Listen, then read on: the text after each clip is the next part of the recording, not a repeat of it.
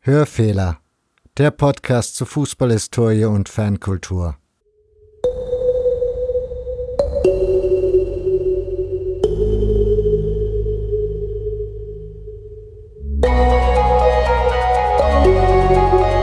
Herzlich willkommen zur Ausgabe 61. Mein Name ist Nick und in dieser Folge begrüße ich als Gast Hardy Grüne.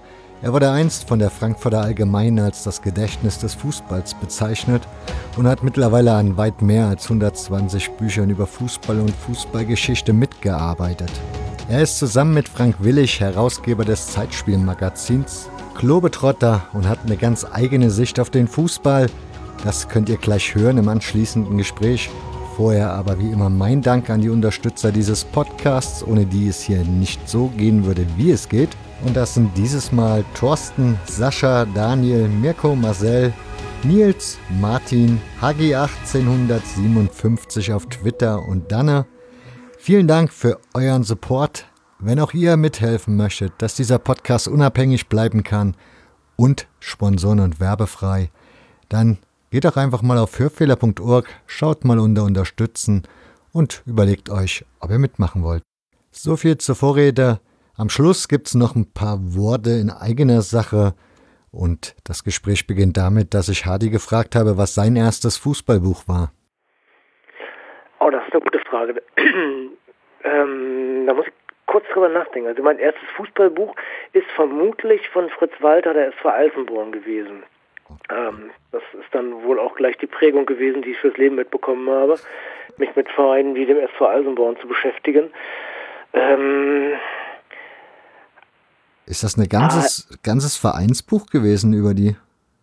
Das ist so die Geschichte, äh, wie, wie Fritz Walter das damals erlebt hat in Eisenborn. Der ist da ja, der hatte, der hat ja sein Haus da mhm. gehabt und äh, oder das ist ja immer noch das Haus. Ähm, und er ist dann ähm, über den alten Lauterer Torhüter auch äh, da reingekommen, dass er im Verein ein bisschen mitmacht. Und hat ja maßgeblich auch mit dazu beigetragen, dass der Club dann da in die Regionalliga kam und in die Bundesliga-Aufstiegsrunde. Ich weiß noch hier, als ich in Göttingen recherchiert habe, 68 waren 05 und Alsenborn in einer Aufstiegsrundengruppe, äh, dass es da immer in den Zeitungen hieß, der Alsenborn, der äh, Walter Club kommt. Also das ist sehr eng miteinander verbunden gewesen. Und ich habe dieses Buch äh, damals bekommen. Ich weiß das ehrlich gesagt gar nicht genau, wann das war. So bei mir ging das mit dem Fußball so richtig los, eigentlich erst 74. Ähm, die Weltmeisterschaft, da habe ich in Dortmund noch gewohnt. Und ich war mit meinem Vater in der Innenstadt und die holländischen Fans äh, sind da durchgezogen mit ihren Fahnen und ihren Gesängen. Und mein Vater wollte ganz schnell weiter. Der hatte natürlich eine Ahnung davon, ähm, dass das nicht so ganz ungefährlich ist. Äh, ich war völlig geflasht davon, fand das super spannend, diese, diese Burschen, die da am Singen waren und ganz fröhlich waren und irgendwie so jegliche Grenzüberschreitung äh, begangen haben, die man sich nur vorstellen konnte. Das fand ich irgendwie als, wie alt war ich da? Zwölf war ich da.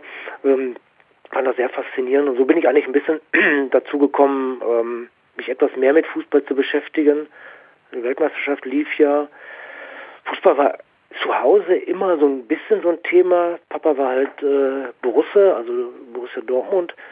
Ähm, die spielten aber damals Regionalliga und ähm, wir haben ähm, oben im Norden gewohnt, in Mengede. Und das war ein ganz schöner Akt, da ins Stadion zu kommen. Das heißt, das hat eher selten mal stattgefunden. Und er war auch ein bisschen sauer, weil sie abgestiegen waren in der Regionalliga, glaube ich. Ähm, aber insofern bin ich immer so ein bisschen auch mit Fußball in Verbindung gewesen und dann kam halt diese Weltmeisterschaft und da habe ich dann gesehen und ähm, bin dann auch schlagartig äh, wirklich geflasht gewesen von all dem, was damit zusammenhängt. Und dann musste das Eisenborn-Buch dann irgendwie mit äh, plötzlich auftauchen. Aber da bist du noch relativ jung gewesen, ne? Da bin ich relativ jung gewesen, ja. Ähm, ich habe mich aber auch da zu der Zeit äh, schon auch viel so mit den also Wappen zum Beispiel. Wappen haben mich von Anfang an eigentlich interessiert. Ähm, die waren, es gab ja den, den Kicker und es gab die Fußballwoche. Mhm. Also zwei, zwei wichtige Zeitungen, die immer montags kamen und die habe ich dann relativ früh angefangen, mir auch regelmäßig zu kaufen oder zumindest zu lesen. Und ähm, das kann ich noch ganz äh, lebhaft erinnern, dass ich da diese Wappen ähm, immer sehr spannend fand. Da waren halt die Paarungen fürs nächste Wochenende, die wurden mit dem Wappen der beiden Vereine dargestellt und ähm, war zum Beispiel die Zeit, wo Eintracht Braunschweig gerade den Jägermeister Hirsch im Wappen hatte. Und das war schon alles sehr, sehr ungewöhnlich. Und das ist so ein bisschen mein Zugang gewesen, äh, den ich da hatte. Und dann auch über die Geografie. Ähm, also Eisenborn wusste ich jetzt als äh, kleiner zwölfjähriger Köttel, wie man in Dortmund so, so, so schön sagt, ähm, dann tatsächlich nicht, wo das ist. Mein Papa wusste es auch nicht. Ähm, der wusste auch nicht, wo Oerdingen ist. Und das hat dann, da greife ich jetzt mal kurz vor, ein bisschen dazu geführt, dass ich später Geografie studiert habe. Ähm, weil ich dann selber herausgefunden habe, wo Oerdingen ist und mich auch sowas sehr interessiert hat. Und das ist ja auch etwas, was wirklich bis zu meinem heutigen Tage eigentlich geblieben ist, dass ich die äh, lokale Verwurzelung äh, des Fußballs und seiner Vereine sehr spannend finde und da auch gerne rein recherchiere und versuche das irgendwie so ein bisschen äh, am Leben zu halten oder in der Erinnerung zu behalten zumindest und mich diese diese von ihrer Lokalidentität ziemlich losgelösten großen Vereine äh, nicht so wahnsinnig interessieren. War das immer schon so bei dir, also dass dich, dass so die kleinen Vereine dich interessiert haben und deren Geschichte? Also für mich war Fußball früher so die wichtigen Fußballspieler, die großen Stars der Mannschaften. Irgendwann was dann so, was auf den Rängen los ist, also so dieses vereinshistorische. Ja, ich habe ein Stück weit habe ich natürlich das Glück gehabt, dass ich in einer Zeit äh, mich für Fußball interessiert habe oder begonnen habe, mich für Fußball zu interessieren, als er noch sehr kleinräumig war. Im, äh, es gab ja 74 ist ja gerade der Übergang von den äh, Regionalligen, von den fünf Regionalligen in die zwei zweiten Bundesligen. Mhm. Ähm, das heißt, ich bin einfach noch mit ähm, Vereinen im ganz normalen Alltag aufgewachsen, von denen heute keiner mehr was weiß. Also sowas wie VfR Neuss oder Reinickendorfer Füchse äh, oder 1. FC Haßfurt oder sowas. Das sind einfach äh, Namen gewesen, die damals noch äh, einfach im Alltagsgebrauch war. Wenn es dann, also ich habe immer Sport und Musik mit mit Kurt Brummer auf WDR gehört und da wurden dann auch die Ergebnisse von den von den zweiten Ligen durchgegeben oder auch halt vorher von den Regionalligen und da tauchten einfach diese Namen auf. Also die waren für mich äh, a einfach Alltag und b auch groß, weil sie waren halt die Ergebnisse wurden im Radio durchgesagt. Also äh, das ist großer Fußball gewesen. Und dann bin ich natürlich auch im, im Ruhrpott groß geworden. Ähm, da haben wir ja einfach eine, eine immense Dichte an Vereinen. Äh, Dortmunder Norden ist erstmal eigentlich natürlich Borussia, ist aber gleichzeitig so nah an Gelsenkirchen, dass es auch Schalke ist. Äh, dann gab es noch den TBV Mengede, bei dem habe ich tatsächlich auch mal ein bisschen mitgekickt.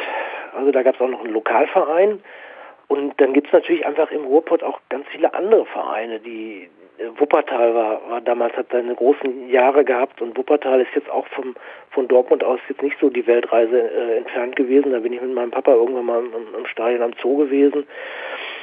Ähm, also das ist für mich einfach Alltag gewesen. Fußball ist kleinteilig. Fußball ist in, in, auf ganz viele kleine Vereine aufgesplittet. Äh, und ähm, natürlich gibt es Borussia Mönchengladbach mit Günter Netzer und Bayern München mit, Bayern, mit, mit Franz Beckenbauer ähm, also irgendwas Großes, was ich im Fernsehen auch gesehen habe. Natürlich habe ich auch die Sportschau geguckt, die habe ich mal mit meinem Vater zusammen geguckt. Ähm, habe also diesen Fußball auch mitbekommen, aber im Grunde genommen hat der für mich schon auch so auf einer ähm, also sehr breit gestreuten und auch lokalen Ebene stattgefunden. Du hast jetzt gerade die Vereine genannt. Ich vermute, wenn man jetzt nicht so tief in der Materie drin wäre, ne? Reinickendorf ich meine, ist in Berlin heute, aber das hätte man ja damals dann suchen müssen auf der Karte. Oder Haßford wüsste ich jetzt zum Beispiel auch nicht 100 Prozent, wo das liegt. Hast du dann mit einem Atlas da gesessen, angefangen zu gucken, wo ist das, wo die spielen? Oder war dir das da schon klar? Ja, ja, ja, das, das habe ich schon gemacht. Also ähm, dann gab es ja das Kicker-Sonderheft. Ähm, und meine erste wirklich bewusst miterlebte äh, Saison ist dann die Saison 74, 75. Da gibt es ja schon die beiden, zwei, äh, die beiden zwei zweiten Bundesligen. Mhm.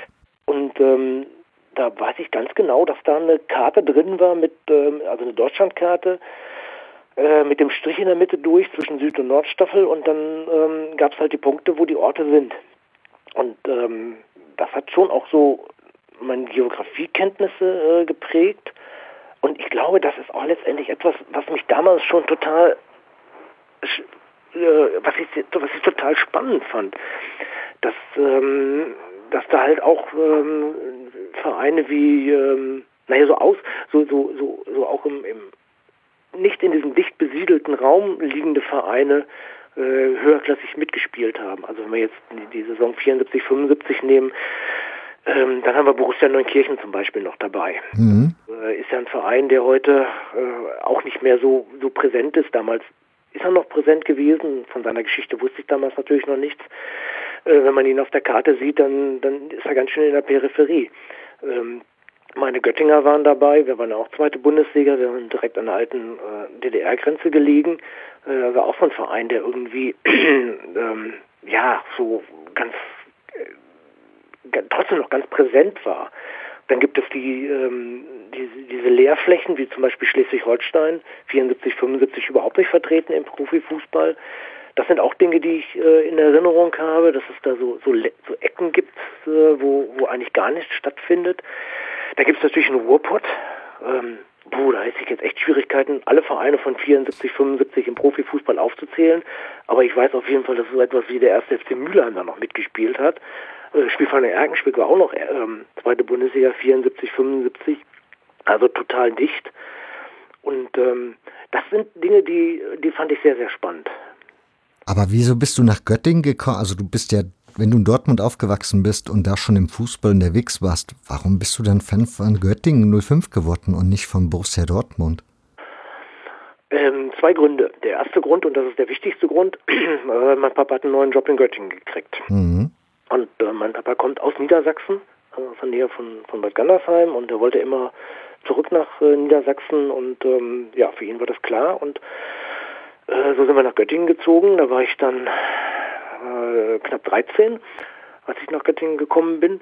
Und äh, der zweite Grund, ähm, in der Saison, als wir nach Göttingen kamen, das war die, die, die Saison 74, 75, also Mai 75 habe ich mein erstes Spiel gesehen, spielten Göttingen 05 und Borussia Dortmund beide in der zweiten Bundesliga Nord. Äh, warum soll ich Borussia nehmen, wenn ich das äh, gleiche vor der Haustür haben kann? Und, ähm, und außerdem einfach auch viel, viel zugänglicher habe. Was dahinter sich raus entwickeln sollte, wo Borussia heute spielt und wo Göttingen heute spielt, konnte ich natürlich noch nicht ahnen. ähm, dass das letztendlich ähm, aus jetzt einer reinen Erfolgssicht äh, ein Fehlgriff war, ähm, konnte ich damals nicht sehen. Jetzt, jetzt hört ihr übrigens meine Katze. Mhm. Also, äh, auch das gehört zu meinem Leben. So bin ich natürlich dann nach Göttingen gekommen, weil ich auch einfach das ich sehr schön fand, äh, fortan regelmäßig zum Spiel gehen zu können. Wie gesagt, in Dortmund war das alles nicht so einfach, weil man da mit der Straßenbahn irre lange fahren musste, bis man äh, in der Stadt war und da musste man noch zum Stadion kommen und äh, in Göttingen konnte ich zu Fuß zum, zum Fußball gehen. Also auch alleine. Ich bin viel mit meinem Vater hingegangen, aber ich bin auch alleine hingegangen und das war natürlich alles viel, viel reizvoller. Dann haben wir zweite Bundesliga und ähm, ja, also das war einfach zugänglich für mich. Kannst du mir erklären, was, also in Göttingen, das Stadion gab es damals schon, nehme ich mal an, oder? Es gab ein Jahnstadion. Es gab also ein Stadion, das hieß Jahnstadion, das ist an derselben Stelle, wo das heutige Jahnstadion steht, ah. sah aber komplett anders aus. Und da waren auch dann schon Zuschauer, also Fans anwesend, wie du da hingegangen bist? Weil ich nehme an, das ist ja das, was einen kleinen Jungen ja so in der Regel fasziniert, oder? Also genau. mir ging's so. Äh, das ist, also Göttingen 05 hat ja schon äh, eine, eine, auch eine Erfolgsgeschichte äh, in den 60er Jahren, dreimal Aufstiegsrundenteilnahme zur Bundesliga. 1968 auch auf eine Art ganz unglücklich gescheitert, ähm, weil man als Halbprofimannschaft ähm, in einer Gruppe war mit den Profimannschaften von Hertha und Rot-Weiß Essen und dummerweise beide Auswärtsspiele, also sowohl in Berlin als auch in Essen, an einem Mittwochabend stattfanden und die Göttinger Mannschaft noch einen halben Tag arbeiten musste und dann eilig da hingefahren ist während äh, Hertha und äh, RWE äh, quasi auf Profibasis gearbeitet haben und natürlich eine ganz andere Vorbereitung hatten. Und dann sind beide Spiele sehr unglücklich verloren gegangen, jeweils mit ähm, Treffern erst in der, in der wirklichen Schlussphase, 87. und 88. Minute. Und wenn das ein bisschen anders gelaufen wäre, dann könnte Göttingen 05 heute in der ewigen Tabelle der Bundesliga stehen. Vermutlich nur mit ein, zwei Saisons, aber immerhin. Wäre schon eine schöne Sache. Ähm, ich habe jetzt vor kurzem habe ich mit einem alten Spieler gesprochen, ähm, der damals dabei war und der mir immer noch gesagt hat, wenn wir die beiden Spiele gegen Hertha und gegen, gegen RWE am Mittwochabend in Göttingen gehabt hätten, dann hätten wir sie wahrscheinlich gewinnen können. Und dann wären wir möglicherweise aufgestiegen. Alles Hypothese äh, kann man nicht sagen, aber letztendlich ist es schon auch eine erfolgreiche äh, Episode gewesen ähm, mit sehr, sehr hohen Zuschauerzahlen, also äh, in, den, in die 18.000 bis 20.000er Bereiche rein. Komplett unvorstellbar heute für Göttingen. Ähm, das auch über einen langen Zeitraum. Und dann ist diese erste, zweite Bundesliga, Zweitbundesliga-Saison sehr erfolgreich gewesen. Die ersten fünf Spiele, glaube ich, hat äh, nur fünf, jeweils fünf Tore geschossen. Es gab ständig über, weit über 10.000 Zuschauer. Äh, gegen Borussia kamen damals, glaube ich, 13.000. Also da ist schon ein Riesenpotenzial da. Es gibt natürlich auch eine Fankultur, äh, von der ich auch sehr angezogen war. Ähm, die, naja, die üblichen, die üblichen Burschen, die äh, den Lauten machten und, äh, und am Saufen waren. Und ich habe meine erste Knarre im Stadion gesehen und einfach auch so, ja, diese Jugendkultur, diese, diese, ja, diese männlichen Rituale, die es damals ja auch sehr stark gab. Ähm, und ähm, das habe ich schon auch sehr hautnah mitbekommen. Ähm, war immer so ein bisschen ambivalent für mich, aber ich habe es halt mitbekommen und es hat mich sicherlich auch geprägt. Und es ist ja auch etwas, was mich bis heute eigentlich vielleicht von einem von jemandem, der erstmal Fußball guckt, unterscheidet. Äh, wenn ich in ein Stadion oder auf einen Sportplatz komme, dann kriege ich die erste Viertelstunde selten was vom Spiel mit, weil ich mich erstmal so ein bisschen mit dem Publikum beschäftige. So, wo, wer steht wo, wie, wie, wie, wie ist die Interaktion und ähm, wie funktioniert das Publikum? Das ist das, was ich, glaube ich, in der ersten Viertelstunde erstmal so checke, bis ich dann irgendwann mal sage, ach ja, da wird ja auch noch Fußball gespielt, dann gucke ich jetzt auch mal dazu.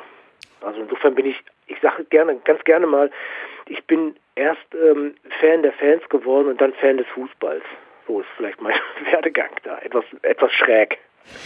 Ich finde, du bist überhaupt ein Beobachter des Fußballs. Warst du das damals auch schon? Also, dass du dir das so genau die Gedanken darum gemacht hast, also dieses historische zum Beispiel, wo die Vereine herkommen, was mit diesem Verein, also was mit dem Verein passiert, dieser Blick, den du immer so hast, der zieht sich bei dir ja schon eigentlich gefühlt von Anfang an durch deine Bücher durch bis heute. Ja, das, da leben natürlich auch meine Sachen von. Ähm, also äh, ich hole mal ein bisschen aus. Mhm. Ähm, ich bin ursprünglich ähm, äh, Hauptschüler. Also ich komme aus einem, naja, aus, sehr, aus eher einfacheren Verhältnissen. Äh, bin, ähm, bin dann halt, habe einen Hauptschulabschluss gemacht, erweiterten Hauptschulabschluss. Habe dann gearbeitet als Kaufmann. Ähm, und habe immer davon geträumt, äh, irgendwann im Einzelhandel, im, Großhandel zu arbeiten. Ich war im Einzelhandel, also mit langem Samstag und abends bis 18.30 Uhr arbeiten. Das richtig im Geschäft stehen. Richtig im Geschäft stehen, genau. Das hat mich ziemlich angenervt und ähm, dann habe ich irgendwann mit 21 habe ich einen Job im Einzelhandel, im Großhandel gekriegt, pharmazeutischen Großhandel und hatte einfach andere Arbeitszeiten. Habe dann aber nach einem halben Jahr gemerkt, irgendwie, naja, das ist es jetzt irgendwie auch noch nicht. Und ähm, habe dann so eine ganz witzige Situation gehabt, dass ich äh, alleine im Büro saß und ähm, hochgerechnet habe, wie viele Jahre ich noch bis zur Rente habe und wie viele Jahre ich schon gearbeitet habe. Und ähm, danach wusste ich, ähm, das kann so nicht weitergehen. Das ist jetzt irgendwie äh, eine Sackgasse, in der ich hier stecke. Und dann hatte ich halt das Problem, dass ich nur ähm, die, die erweiterten Hauptschulabschluss hatte und damit natürlich beruflich überhaupt keine Perspektiven hatte. Und nun ist Hauptschule damals schon noch ein bisschen was anderes gewesen, als es heute vermutlich ist. Ähm, und ich habe zu der Zeit schon ähm, in einer Gewerkschaft mitgearbeitet, äh, in einer Jugendgewerkschaft. Da habe ich auch geschrieben für die und ähm, habe so ein bisschen äh, über Arbeiterrechte und auch Geschichte der Arbeiterbewegung und und auch äh, viel über Ökothemen, also Ökologie und äh, Umweltschutz. Das ist auch ein Bereich, wo ich eigentlich sehr herkomme, äh, geschrieben. Also dass da schon mal so, so ein paar Sachen zusammenflossen. Und ich habe dann damals gedacht, ähm, ich muss erstmal mittlere Reife irgendwie nachmachen, damit ich überhaupt eine Perspektive habe, irgendwie einen anderen Beruf ausüben zu können. Und habe dann einen Deal mit mir selbst gemacht. Ähm, ich wollte immer nach London, natürlich äh, über den Fußball, ein Stück weit auch über die Musik, so ein, zweites Standbein bei mir und habe diesen Deal gemacht, habe gesagt, so ich fahre zwei Wochen nach London und wenn das einigermaßen funktioniert, dann ähm, gehe ich zurück auf Schule und mache die mittlere Reife nach. Äh, war dann ganz witzig, dass ich in London bei seiner Unterkunft angerufen habe und meine verstanden zu haben, man habe jetzt ein und dann kam ich halt nach ähm, London und dann war das Problem, dass sie mir gleich gesagt haben, äh, ja, nee, wir haben dir doch am Telefon gesagt, wir haben kein Zimmer für dich. Und ich stand da erstmal und hatte keine Unterkunft. Und ja, so ging das dann ähm, irgendwie schon mal ganz gut los und bin dann aber diese zwei Wochen, habe zwei wirklich sehr schöne und spannende und auch fußballintensive Wochen in London erlebt und bin zurückgefahren und hatte ganz klar das Gefühl so, okay, jetzt bin ich bereit für einen Neustart und bin dann zurück auf die Schule. Hast du zu dem Zeitpunkt schon gewusst, was du machen willst? Also nee, ich meine zu sagen, nee, ich schmeiß hin, ist das eine, aber einen anderen Plan haben? Nein, eigentlich nicht. Also es gab ähm, ein Angebot von der Gewerkschaft, äh, dass ich äh, als Gewerkschaftssekretär arbeiten äh, kann. Das war so ein bisschen mein Plan, Plan B. Also das war ganz interessant, aber irgendwie ja nicht so das, wo ich jetzt wo ich für gebrannt habe.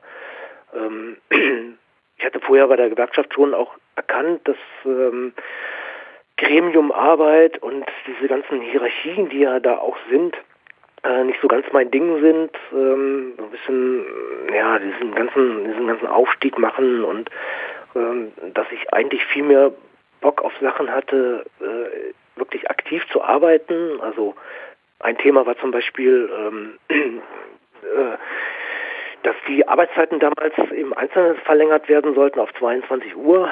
Und äh, das war ein Thema, da habe ich mich ziemlich engagiert. Äh, und also ich, war, glaube ich, auf der Straße wesentlich besser zu gebrauchen als in irgendwelchen Gremien. Ähm, so will ich es mal, glaube ich, äh, formulieren. Und das ist dann auch in der, gerade in der in meiner Zeit bei der, in der Ökologiebewegung ist das noch deutlicher geworden, habe ich bei Robin Wood mitgemacht.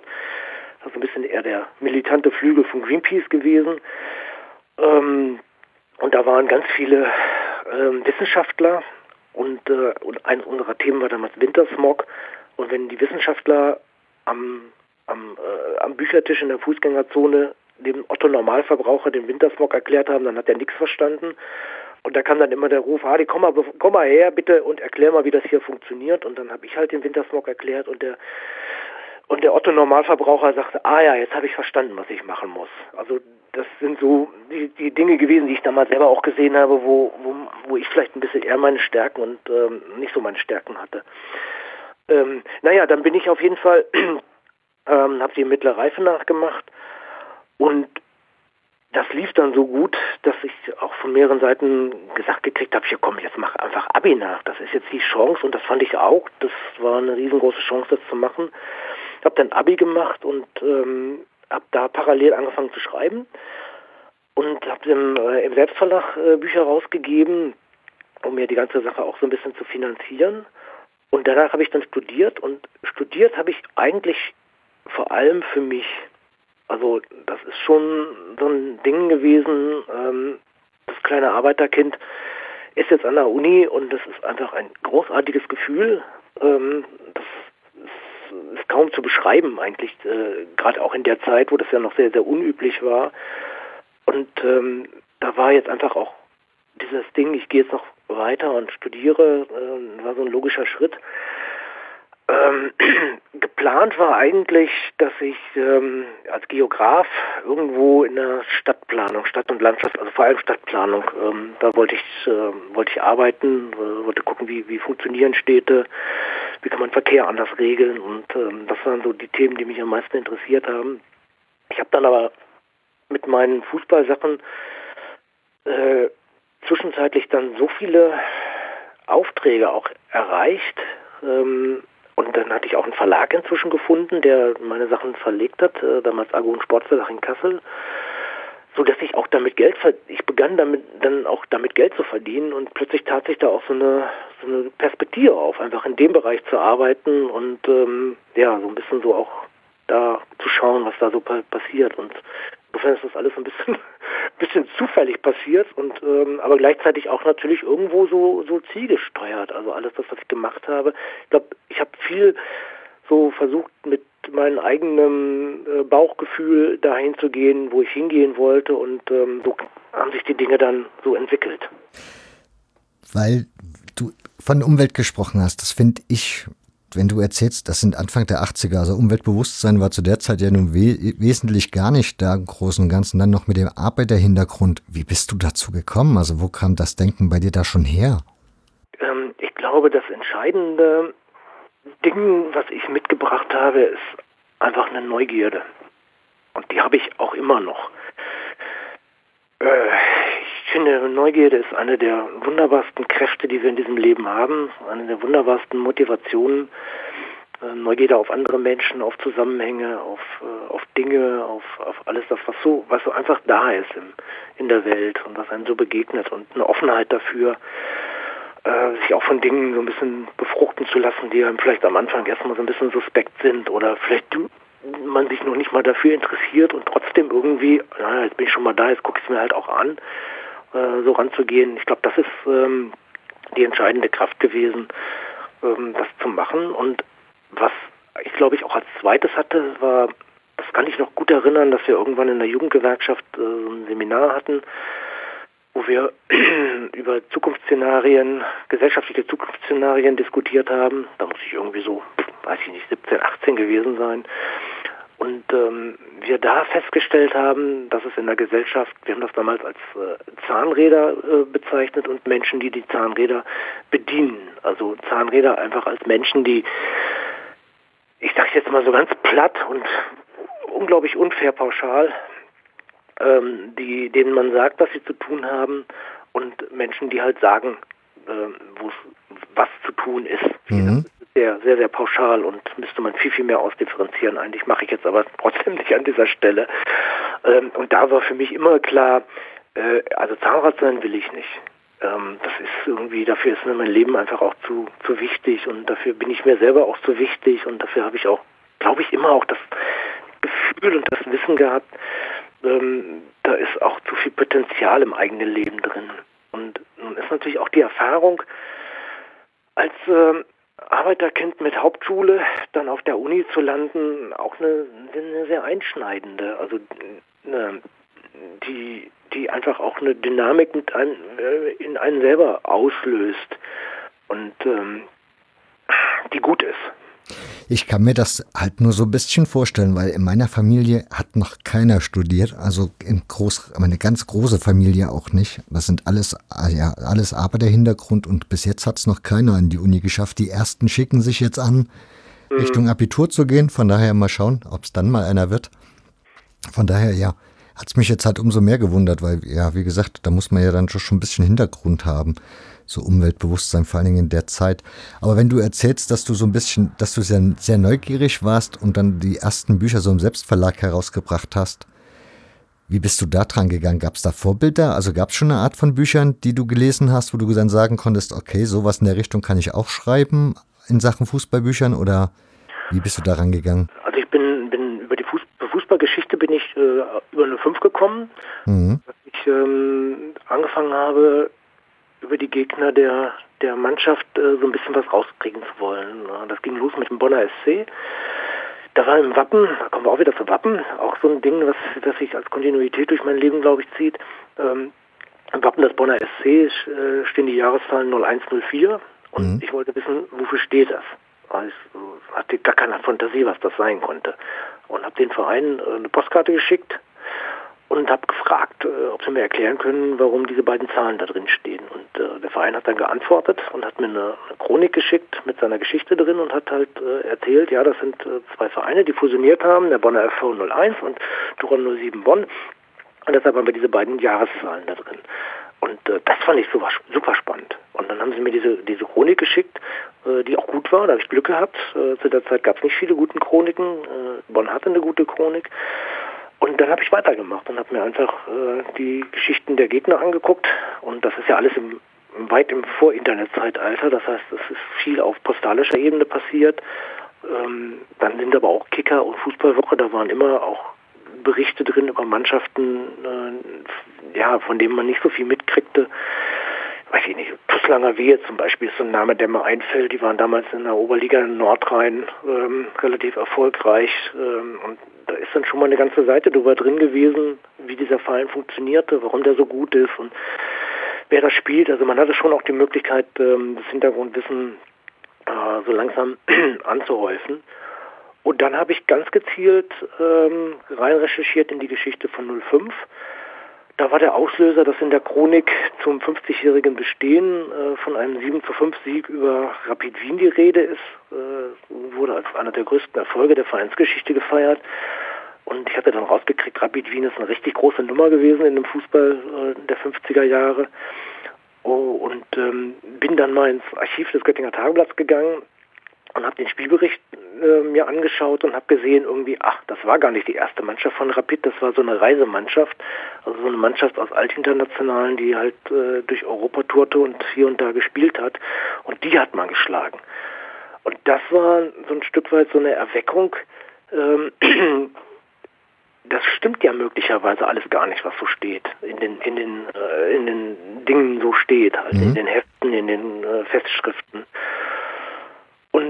Das hat mir, glaube ich, dann auch die Lust gegeben, da bin ich sehr neugierig geworden, ähm, das so ein bisschen weiter zu, raus zu recherchieren. Und dann habe ich die ganze 05-Geschichte äh, angefangen zu eruieren. Also bin äh, regelmäßig ins Archiv gegangen, ins, äh, Stadtarchiv, habe die Spielberichte durchgesehen ähm, und habe so ein bisschen Statistik dazu geführt und habe dann ganz viel auch gelernt, so über was sind das für Vereine, was, was wird darüber geschrieben und dann kam diese, kam mein, mein Blickwinkel aus der Gewerkschaftszeit. Ich bin weiterhin auch gewerkschaftlich aktiv gewesen zu der Zeit äh, mit dazu, also die Unterscheidung zwischen bürgerlichen Vereinen und Arbeitervereinen. Ähm, die ganze Geschichte der Arbeiterbewegung hat mich schon immer so ein bisschen interessiert, also so aus, aus dieser, auch gerade aus der Zeit so vor dem Ersten Weltkrieg, unmittelbar nach dem Ersten Weltkrieg, äh, was da, was da so alles passiert ist und das floss dann so ein bisschen zusammen. Und das Einzige, was außenstehend war, äh, war die, waren meine Aktivitäten in der Umweltbewegung. Die passten irgendwie gar nicht zum Fußball. Damals zumindest nicht. Waren das dann so auch die ersten Sachen, die du so geschrieben hast? So vereinshistorische Sachen? Genau, genau. Das waren die ersten Sachen, die ich dann auch selbst veröffentlicht habe. Ähm, ach ja, das, das kann ich noch erzählen. Ähm, ich habe dann angefangen, äh, Anstecknadeln zu sammeln von Fußballvereinen, erst von den Gegnern von 05, das ähm, war mein Grundstock. Bin dann aber ganz schnell auch äh, weitergekommen, weil ich dann halt Vereine auch angeschrieben habe, weil ich über deren Geschichte etwas wissen wollte und dann äh, immer äh, auch mal nachgefragt habe, ob sie mir vielleicht eine Anstecknadel mitschicken können oder ein Wimpel oder irgendwie ja, irgendein Souvenir halt. Mhm. Und ähm, bin dann in, zu einem Sammlerverein gekommen, von Anstecknadelsammlern und äh, bin irgendwann, das muss irgendwann 78, glaube ich, gewesen sein, bei einem Sammlertreffen in Braunschweig gewesen und habe dann andere Sammler kennengelernt. Und ähm, ja, das war dann nochmal so ein Ding, wo auch sehr, sehr viel äh, passiert ist. Und dann bin ich über diese Sammlergeschichte äh, reingegangen in Aufstellungen, welche Vereine existieren eigentlich in Deutschland. Da habe ich äh, so Aufstellungen gemacht ähm, nach Landesverbänden, also jetzt beispielsweise Niedersachsen ähm, und dann den Kreisen, also Niedersachsen, Kreis Göttingen und habe alle Vereine äh, aufgeschrieben, die, die existierten. Aber habe mir Material schicken lassen von, vom Niedersächsischen Fußballverband, wo die Vereine drin standen und habe das dann in Schreibmaschine sauber abgetippt und hatte dann erstmal ähm, Listen von allen Fußballvereinen, die in Deutschland äh, existierten. Und das ist ein Teil von dem, was ich damals verkauft habe. Äh, und das war offensichtlich genau das Richtige, genau zum richtigen Zeitpunkt, äh, weil sowas was gab es einfach nicht. Also es gab keinerlei Übersichten über alle Fußballvereine in Deutschland und ähm, ich bin dann offensichtlich der Erste gewesen, der so etwas gemacht hat. Eigentlich unfassbar äh, heutzutage. Und ähm, ja, so hatte ich dann erstmal diesen ganzen Bestand und in diesen Bestand hinein habe ich dann ähm, rein recherchiert in die höherklassigen Vereine, also vor allem die alten Oberligisten und die alten Regionalligisten und äh, da habe ich dann Geschichten zugeschrieben, wo, was sind das für Vereine. Also erstmal so die Unterscheidung, wo kommen sie her? Sind es ein bürgerlicher Verein, ist es ein Arbeiterverein? Haben sie fusioniert? Was sind die großen Erfolge? Also so, so, eine, so, so eine Basis mhm. für die Clubgeschichte im Grunde genommen. Hast du diese Sachen alle auf deinem PC drauf oder ich nehme an, damals war ja noch Schreibmaschine angesagt. Alles Schreibmaschine, ja, mit Tippex. Aber hast du die Sachen mittlerweile eingepflegt in deinem PC oder? Ähm, nee, das ist dann auch alles sehr, sehr rasant gegangen irgendwann. Also diese Fußballlisten, ähm, damit habe ich im Endeffekt mein Studium finanziert. Und ich bin dann aber auch äh, gleichzeitig äh, für ein Problem gekommen, dass ich mich entscheiden musste, weiter studieren oder äh, auf diesen, diesen Zweig äh, Fußballgeschichte zu setzen. Und ähm, das war eine schwierige Entscheidung, weil ich natürlich auch ein bisschen Respekt davor hatte, mich jetzt für Selbstständigkeit und ich mache jetzt was im Fußball äh, zu entscheiden. Ähm, habe dann aber auch, ja, habe ein gutes Umfeld gehabt damals, auch bei Argon. Äh, ist, da bin ich auch äh, damals gut unterstützt worden von Wolfgang Fuhr, der auch gut zu mir passte irgendwie mit, mit seiner Art. Und ähm, habe das dann gewagt, ähm, habe es nie bereut Manchmal habe ich bedauert, dass ich keinen keinen Abschluss gemacht habe im Studium. Also ich habe mir fehlen, ich glaube mir fehlten noch drei Scheine und die Diplomarbeit. Dann hätte ich, äh, dann wäre ich Diplomgeograf. So bin ich halt äh, abgebrochener Student. ähm, habe aber gleichzeitig unglaublich viel vom Studium mitgenommen. Also Feldforschung. Äh, ich habe sehr sehr äh, spannende Professoren gehabt, die die mir wirklich sehr geholfen haben, meinen Blick zu schärfen. Also Geografie ist ja auch ein, einfach etwas, also das lässt mich auch bis heute nicht los, weil es findet überall statt. Ähm, ich gehe in eine Stadt und ähm, ich kann sofort lesen. Ich kann, also ich habe ein bisschen die Fähigkeit, so die, ähm, die unterschiedlichen äh, Zeiten, wann Häuser gebaut sind, erkennen zu können und auch so ein bisschen Strukturen erkennen zu können. Und das hilft mir natürlich in dem, was ich jetzt mache mit dem Fußball auch ziemlich, dass ich dann einfach auch äh, leichter einordnen kann, in was für einem Stadtteil zum Beispiel ein Stadion liegt. Also gerade wenn wir jetzt von den Alten reden, von den mhm. Neuen reden, da müssen wir ja nicht reden, die, die liegen auf der, auf der grünen Wiese. Ähm, und das ist sicherlich auch ähm, eine gute Kombination gewesen, dass ich das alles so ein bisschen verbinden konnte, diese verschiedenen Zweige, äh, die ich da so von meinem eigenen Interesse her äh, eingebracht habe. Aber du hast gesagt, Stadt, Stadtarchitektur wäre es gewesen am Schluss, ne? Stadtplanung. Ja, ja, Stadtplanung. Wäre das was gewesen, was dich, oder hat dich das damals, also weil du gesagt hast, die Entscheidung ist dir schwer gefallen, lag es nur daran, weil die Stadtplanung das sichere Boot gewesen wäre, also der sichere Job, oder wirklich? Nee, das Unsichere, dich das Unsichere, das war, das war das Problem. Das, ähm, das Problem, wenn man, wenn man als Geograf, was man hat, ist, äh, dass man in Konkurrenz mit, ähm, mit Leuten steht, die eigentlich äh, auf, das, auf ein bestimmtes Gebiet hinein äh, studiert haben. Also es gibt halt auch Stadtplaner ich wäre halt als Geograf da reingekommen und ähm, hätte wahrscheinlich in einem Bewerbungsverfahren gegen äh, ausgebildete Stadtplaner nie eine Chance gehabt. Und ähm, also ich hatte ein relativ hohes Risiko gehabt, als Geograf arbeitslos zu werden. Ich habe jetzt gerade vor zwei Wochen auf einer Party habe ich einen, einen äh, ehemaligen Kommilitonen äh, getroffen, der tatsächlich als Geograf arbeitet und der meinte, von unserem Studiengang, den wir damals gemacht haben, haben maximal 10 Prozent der Leute einen Job als Geograf gekriegt. Alle anderen sind irgendwo anders gelandet. Und das war mir schon klar. Und ähm, mir war natürlich auch klar, ähm, dass das, was ich da mit dem Fußball mache, zum einen erstmal mein Herzblut ist und zum anderen, ähm, das hatte ich schon auch erkannt, ähm, dass ich da etwas habe und auch vielleicht auch etwas äh, sehe, was jetzt nicht so alltäglich ist und was einen gewissen Markt ähm, ähm, hat. Und insofern war die Entscheidung jetzt nicht so wahnsinnig schwierig. Äh, Stadtplanung hätte ich gerne gemacht, finde ich bis heute auch ein sehr, sehr spannendes Thema. Äh, da kommt jetzt auch der, die Ökologie mit äh, dazu. Also wie, wie, bauen wir moderne Städte? Ähm, finde ich immer noch ein tolles Thema, kann ich immer noch stundenlang drüber diskutieren und ähm, hätte auch immer noch Lust, da mitzumachen. Gibt wahrscheinlich genug reizende Projekte. Ja, aber wenn du so erzählst, du das ganz am Anfang beim Argon Sportverlag und dass du da gesehen hast, dass da Möglichkeiten für dich bestehen, wie sah denn der Markt an sich zu der Zeit aus in Sachen Fußballbüchern? Warst du dann einer von wenigen oder? Ja klar, da gab es ja gar nichts. Also es gab halt alte Sachen, Ähm, das war ja dann auch das Prinzip, was Agrun Wolfgang vorgemacht hat, dass der, äh, der hat ein Antiquariat äh, geführt, ein, ein spezielles Fußballantiquariat und dann hat er gesehen, dass bestimmte, bestimmte Bücher, die sehr alt sind, also ein Kicker Almanach aus den 40er Jahren zum Beispiel, dass die sehr nachgefragt werden, dass dafür hohe, auch hohe Preise erzielt werden. Und äh, dann hat er angefangen, die Dinger nachzudrucken, ähm, also quasi als Neuauflage äh, zu machen. Und ähm, so hat er dann den Verlag aufgebaut und äh, er hat einfach so dieses Gespür dafür gehabt, was, was äh, nachgefragt wird. Und er hat dann so ganz langsam äh, so ein paar Leute ähm, mit dazugeholt, die spezielle Sachen machen. Also es gab einen Statistiker zum Beispiel, der hat äh, die Aufstellungen der Bundesliga-Vereine äh, aufgeführt. Ähm, dann gab es einen Fan von Borussia Dortmund, äh, der hat ein bisschen was zu dem Umfeld beim BVB geschrieben. Und dann kam ich halt dazu mit auch so einem ganz Spezialgebiet. Also ähm, ja, einfach diesen Fußball in der Breite auch darstellen zu können. Und ähm,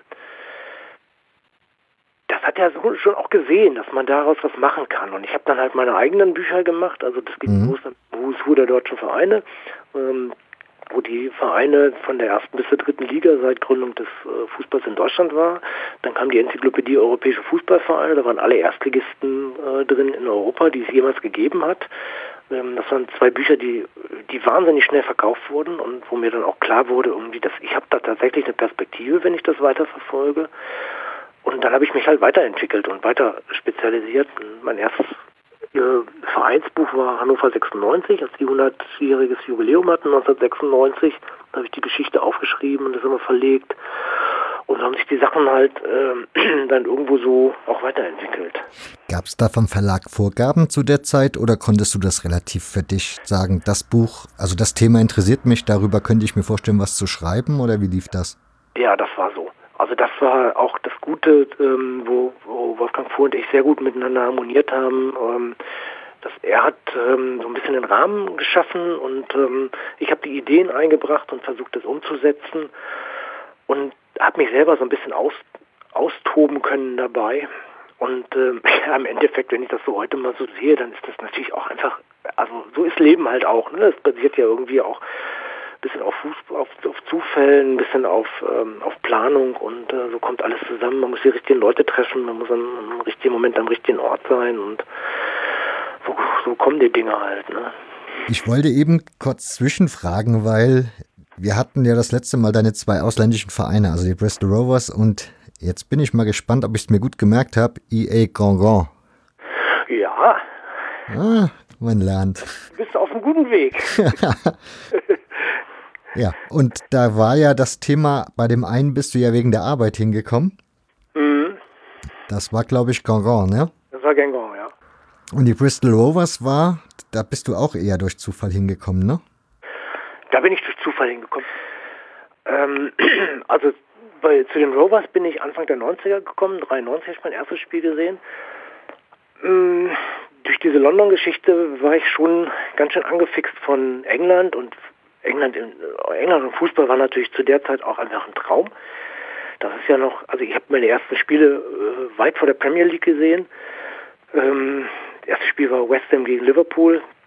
Und da bin ich einfach ans Stadion gegangen, habe meine, weiß ich nicht, zwei Pfund oder was es waren, auf die Turnstiles, äh, auf, die, auf die Kasse gelegt und bin durch die Turnstiles durch und war im Stadion drin. Auf diesen riesigen Terraces.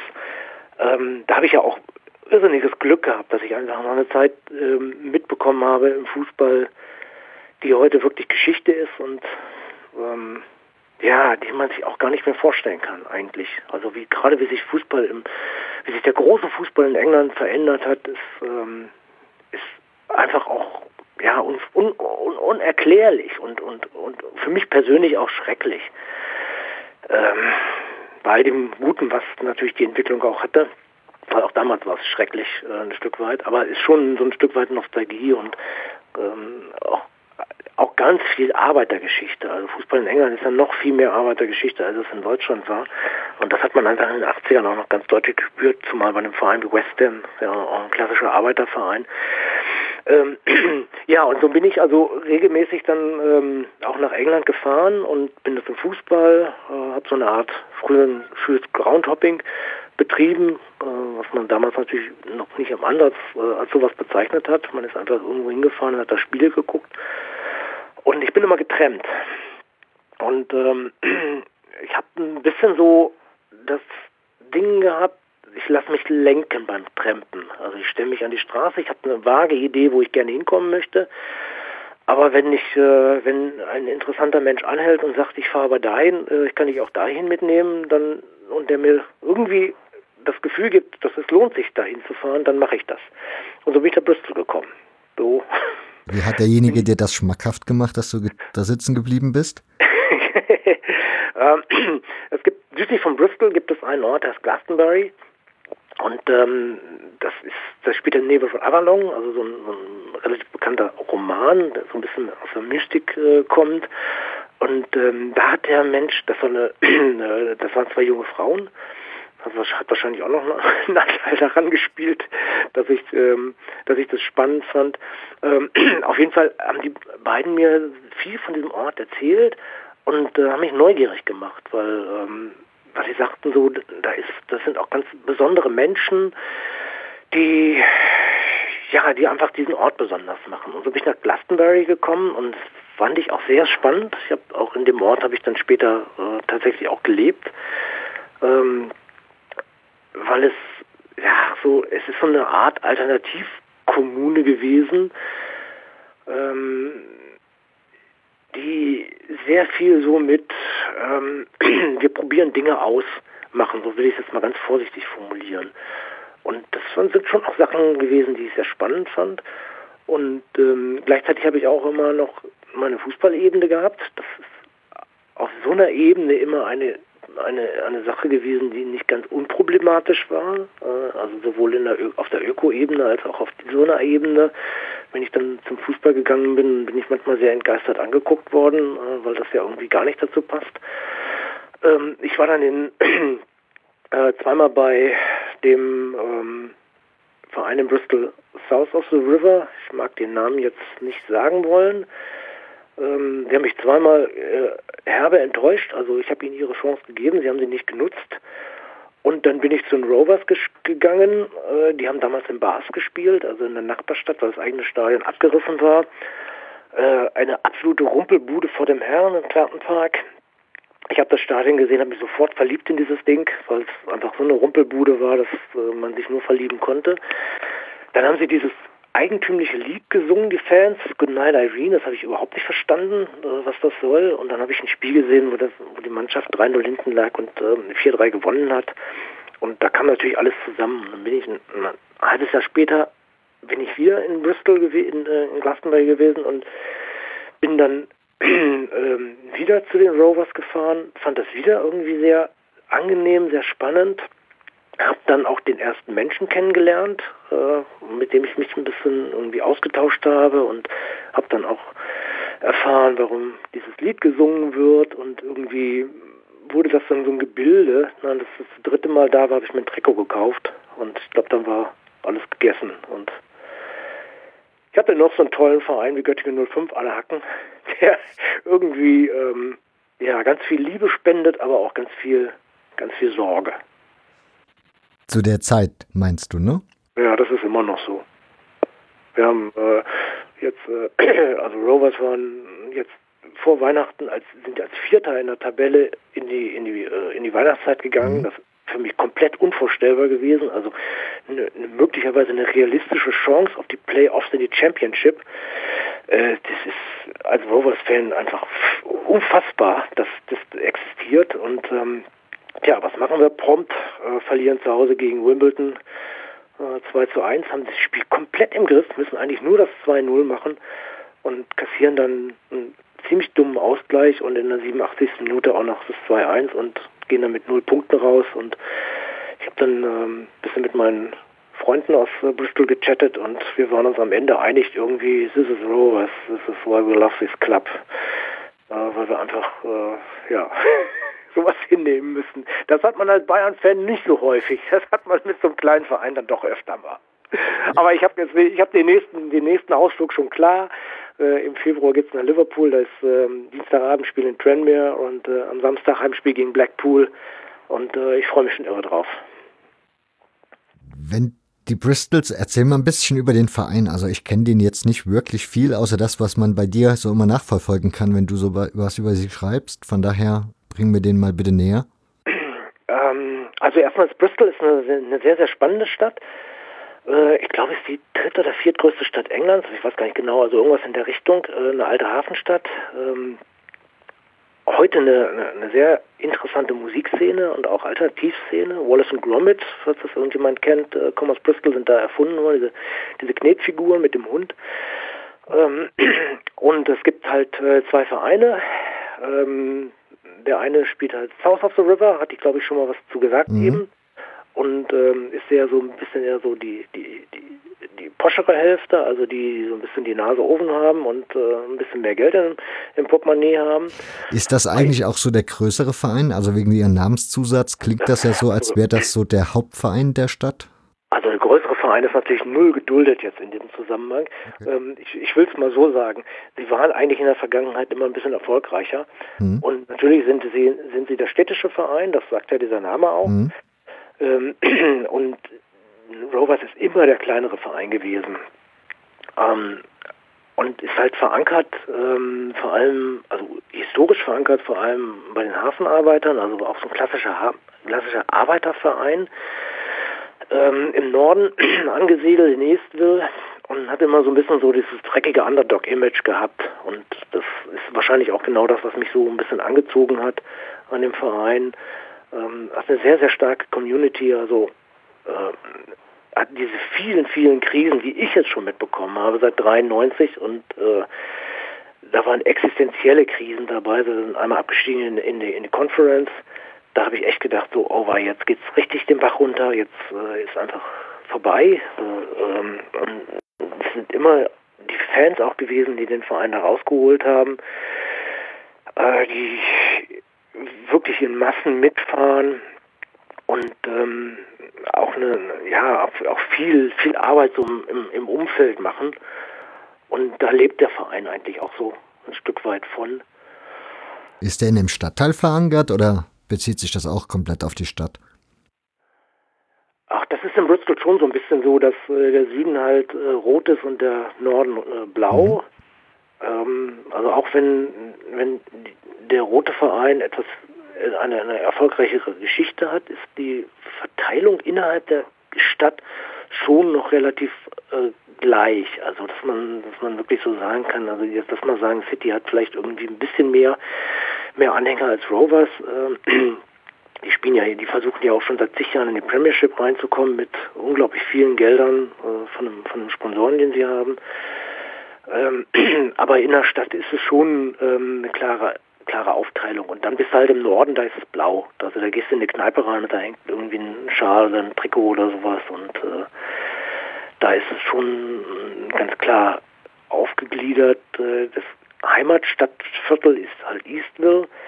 Äh, wirklich klassisches Arbeiterviertel, so ein bisschen nordöstlich von, vom Stadtzentrum. Ähm, also wirklich Englisch par excellence, äh, wie, wie, wie also die, die, die, Häuser aussehen und eigentlich das ganze Umfeld aussieht. Äh, inzwischen spielen sie in Horfield, so ein bisschen weiter nordwestlich äh, von, von Eastville und das ist ein bisschen gehobenere Gegend und umgeben von so einem ja, von so einem Kiez kann man fast sagen. Also hat so ein bisschen was von St. Pauli. Also so sehr lebendig, ähm, Kultur, kulturstark, da sind, sind viele Angebote da und ein Hauch von Alternativ, es ist aber kein alternativer Verein, es ist auch kein, kein explizit linker Verein, ähm, vereint so ein bisschen alles, hat so, aber wirklich dieses Working Class Image ist immer noch da. Dabei hat Thatcher ja alles getan, damit die Arbeiterschaft in England ziemlich schlecht dasteht. Also hat der Verein dieses Gesellschaftliche auch mitbekommen, dass man das so ein bisschen verbinden kann, dass man sagen kann, als es dann so, ja, arbeitstechnisch bergab ging, dass der Verein dann auch entsprechend gelitten hat? Ja, ja, also das hat man ja überall in England äh, erlebt. Ähm, und das ist ja auch eine Zeit, die ich tatsächlich auch selber mitbekommen habe. Da bin ich ja schon regelmäßig rübergefahren. Also die, die, die großen Streiks ähm, äh, der Minenarbeiter, der Bergarbeiter habe ich nicht mitgekriegt, äh, mhm. da war ich noch nicht da, aber den Wandel unter Thatcher, den habe ich sehr intensiv mitbekommen. Ähm, ich habe auch früh schon ähm, Kontakte gehabt, habe dann ja auch gearbeitet äh, in, in England. Ähm, in einem, in, einem, in einem, Ferienlager, da war ich viel mit Studenten unterwegs und habe von deren äh, Problemen und von deren Herausforderungen unter Thatcher so erfahren, wie, wie schwierig dieser Alltag eigentlich für Leute ist, die jetzt halt nicht zur, zur Mittelschicht oder sogar Oberschicht gehörten. Ähm, und das hat man im Fußball natürlich schon auch mitbekommen. Ähm, Bristol hat ganz gut den Wandel hingekriegt. So, also der Hafen ist schon, hat schon lange an Bedeutung verloren und man hat ganz gut so den Wandel hingekriegt in, äh, in, in, in moderne Technologien zum Beispiel spielen eine, eine, große Rolle. Ich sagte schon Wallace und Gromit, da gibt es ein Filmstudio.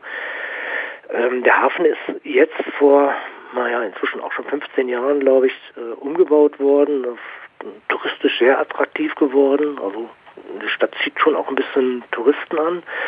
Ähm, dann liegt der Bars direkt daneben, das zieht unbedingt Touristen an, vor allem aus, äh, aus, aus China, aus Japan, aus Amerika mit, äh, mit den ganzen alten römischen Bädern. Die landen halt auch oft in, äh, in Bristol, weil es quasi zusammengewachsen ist inzwischen. Also man hat das ganz gut hinbekommen.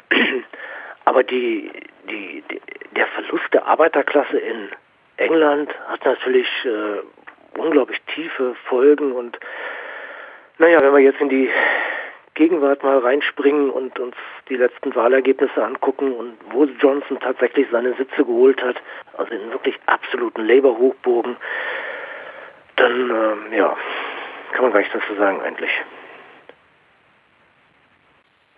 Hast, hast du in der Hinsicht mal, also ich nehme an, dass du da mit deinen Freunden, die du in Bristol hast, auch drüber gesprochen hast, was das so bedeuten könnte? Hast, verstehst du die Sicht, die die da so haben mit dem Brexit? Witzigerweise ähm, beide Meinungen, auch in meinem Bekanntenkreis. Ähm, also ich habe Freunde, die wirklich massiv davon betroffen sind.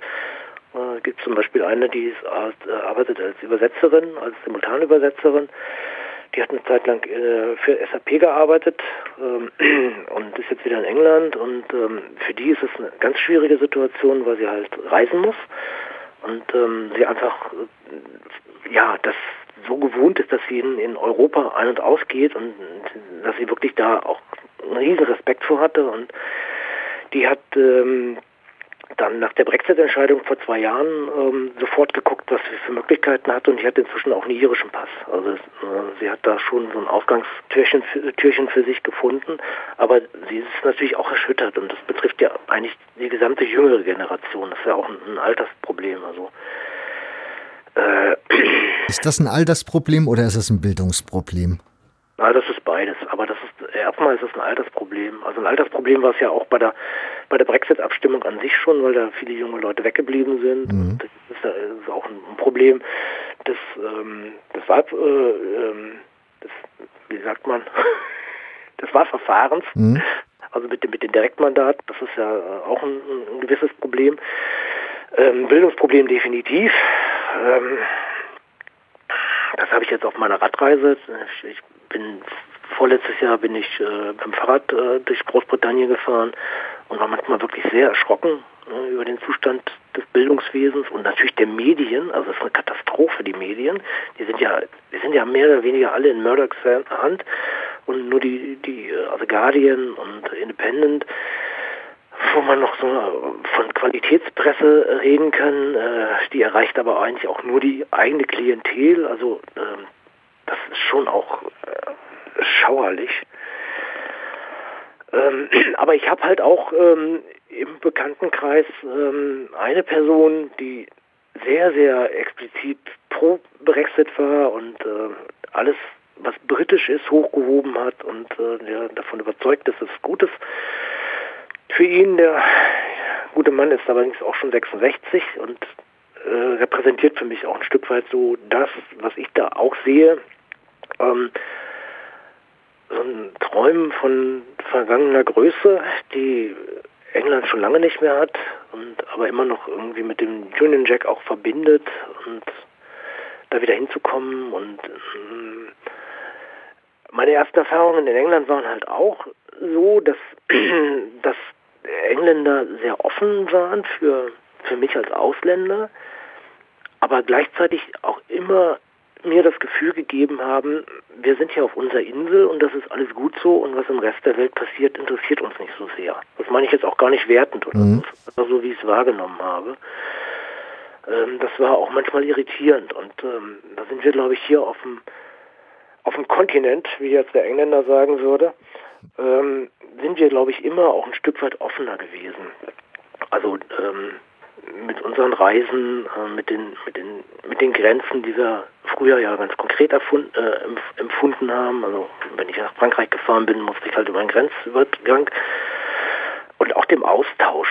Und das ist sicherlich auch so ein Ding, was in England einfach ist und wo ja auch die jüngere Generation auch anders aufgewachsen ist. Die sind ja auch viel mehr mit Reisen und mit Austausch aufgewachsen und ähm, ja, aber es ist ein schwieriges Problem und ich bin bin leicht beunruhigt, äh, neugierig, wie es weitergehen wird. Du fährst aber dieses, also nächstes Jahr fährst du wieder hin, hast du gesagt, ne? Genau, im Februar. Also ich wollte auf jeden Fall noch einmal, solange das alles jetzt auch problemlos möglich ist, weil noch ist ja, äh, äh, noch sind sie ja erstmal drin bis Ende 2020 und danach wird es ja erst irgendwie sich zeigen, wenn es denn überhaupt, wenn Johnson das überhaupt hinkriegt, wie es dann weitergeht. Also ich bin im, im, im Februar da, habe die beiden Spiele und bin da ein bisschen gespannt, ähm, wie das so ist. Und naja, klar, ich werde es einfach auch so mitkriegen, ich werde es weiter mitverfolgen. Ähm, Kannst du dir vorstellen, wie sich das auf den Fußball auswirken wird? Also es wird ja Auswirkungen haben auf den Fußball in England, schätze ich mal. Also vor allem auf die Premier League, vermute ich mal. Das gibt ja verschiedene Szenarien. Äh, was das heißt, ähm, das ist aber, also die Umsetzung des Brexit ist mir ein, ein, komplettes Rätsel. Und ich glaube, ich bin nicht der Einzige, dem das ein komplettes Rätsel ist. Wie sie das tatsächlich gestalten wollen, wie sie, wie sie dieses Land auch wieder auch auf die Beine stellen wollen. Also wenn man das, wenn man das Gesundheitssystem sieht, ähm, das war schon relativ marode als ich. Wann habe ich da gearbeitet? Oh, ich glaube 91 war das, dem, im Sommer 91. Das weiß ich noch, dass ich da mit einem mit einem Jugendlichen äh, in Krankenhaus musste, weil der, weil der sich ein, ein Bein verknackst hat und wir gucken mussten, ob das gebrochen war oder nicht. Äh, und das war damals eine ziemlich heftige Erfahrung, ähm, wie wie schlecht dieses Gesundheitssystem eigentlich war, wie lange das gebraucht hat, bis der geröntgt wurde und in was für Umständen wir da saßen. Das äh, konnte ich mit dem, was ich aus Deutschland, also aus Westdeutschland damals mhm. ja, ähm, kannte, überhaupt nicht vergleichen. Und das war damals auch schon erschreckend. Und ähm, wenn ich jetzt heute, ich habe einen guten Freund in Wales, der ist schon ein bisschen älter und ähm, wenn der mir erzählt, was er für Erfahrungen mit dem, mit dem ähm, Gesundheitssystem macht, dann klappen sich mir echt die Fußnägel hoch. Also alt werden ist kein Vergnügen in England. Mal ganz abgesehen von der Rente. Ei. Ja. Wie schlagen wir jetzt den Bogen zurück zum Fußball? Hm. Also wir waren ja bei den großartigen Bristol Rovers. Also Jawohl. für komplett un un unproblematisch, jetzt wieder zum Fußball zurückzukommen. was mich halt interessieren würde, ist, wenn du sagst, das ist so ein Arbeiterverein, so ein klassischer. Ich beziehe das in England ja immer in der Regel auf das Publikum. Ja.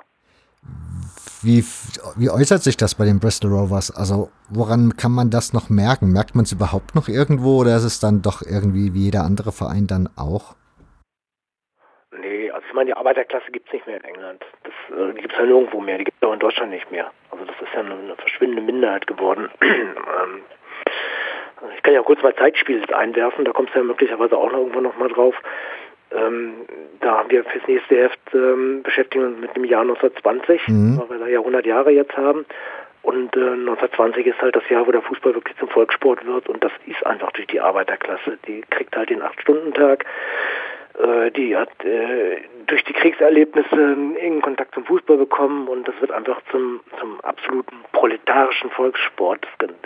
Die Intellektuellen gehen in die gehen in die, in die, in die Varietés und in die, ins Theater und in die, in die Lichtspielhäuser, also Kinos. Und das Proletariat geht auf den Fußballplatz. Und das zieht sich durch bis, ja, ich würde mal sagen, in die 70er, Anfang der 80er Jahre und dann, dann verändert es sich ja auch. Dann, dann verschwindet das Proletariat, das eigentliche Proletariat eigentlich auch. Ähm, was ja auch, wenn man das jetzt mal historisch sieht, das Proletariat, das wird ja so glorifiziert, aber der Alltag im Proletariat war, war ja ein Hammer eigentlich. Also wenn man Geschichten liest von Bergmännern aus dem, aus dem Ruhrpott, ähm, was die da leisten mussten, was die da aushalten mussten an ihrem Arbeitstag, das ist ja nicht mehr schön. Das können wir ja nicht glorifizieren. Das ist ja eigentlich, das ist ja schrecklich gewesen eigentlich. Also das ist ja auch immer, also sind ja auch immer so zwei Seiten. Halt, mhm. ne? ähm, ja, und jetzt, jetzt muss ich erstmal die Kurve kriegen, wieder in die Gegenwart. Ähm, also ich, ähm, was ich beim bei den Rovers im Publikum sehe, ist eine ähm, sehr starke Repräsentanz der britischen Gesellschaft.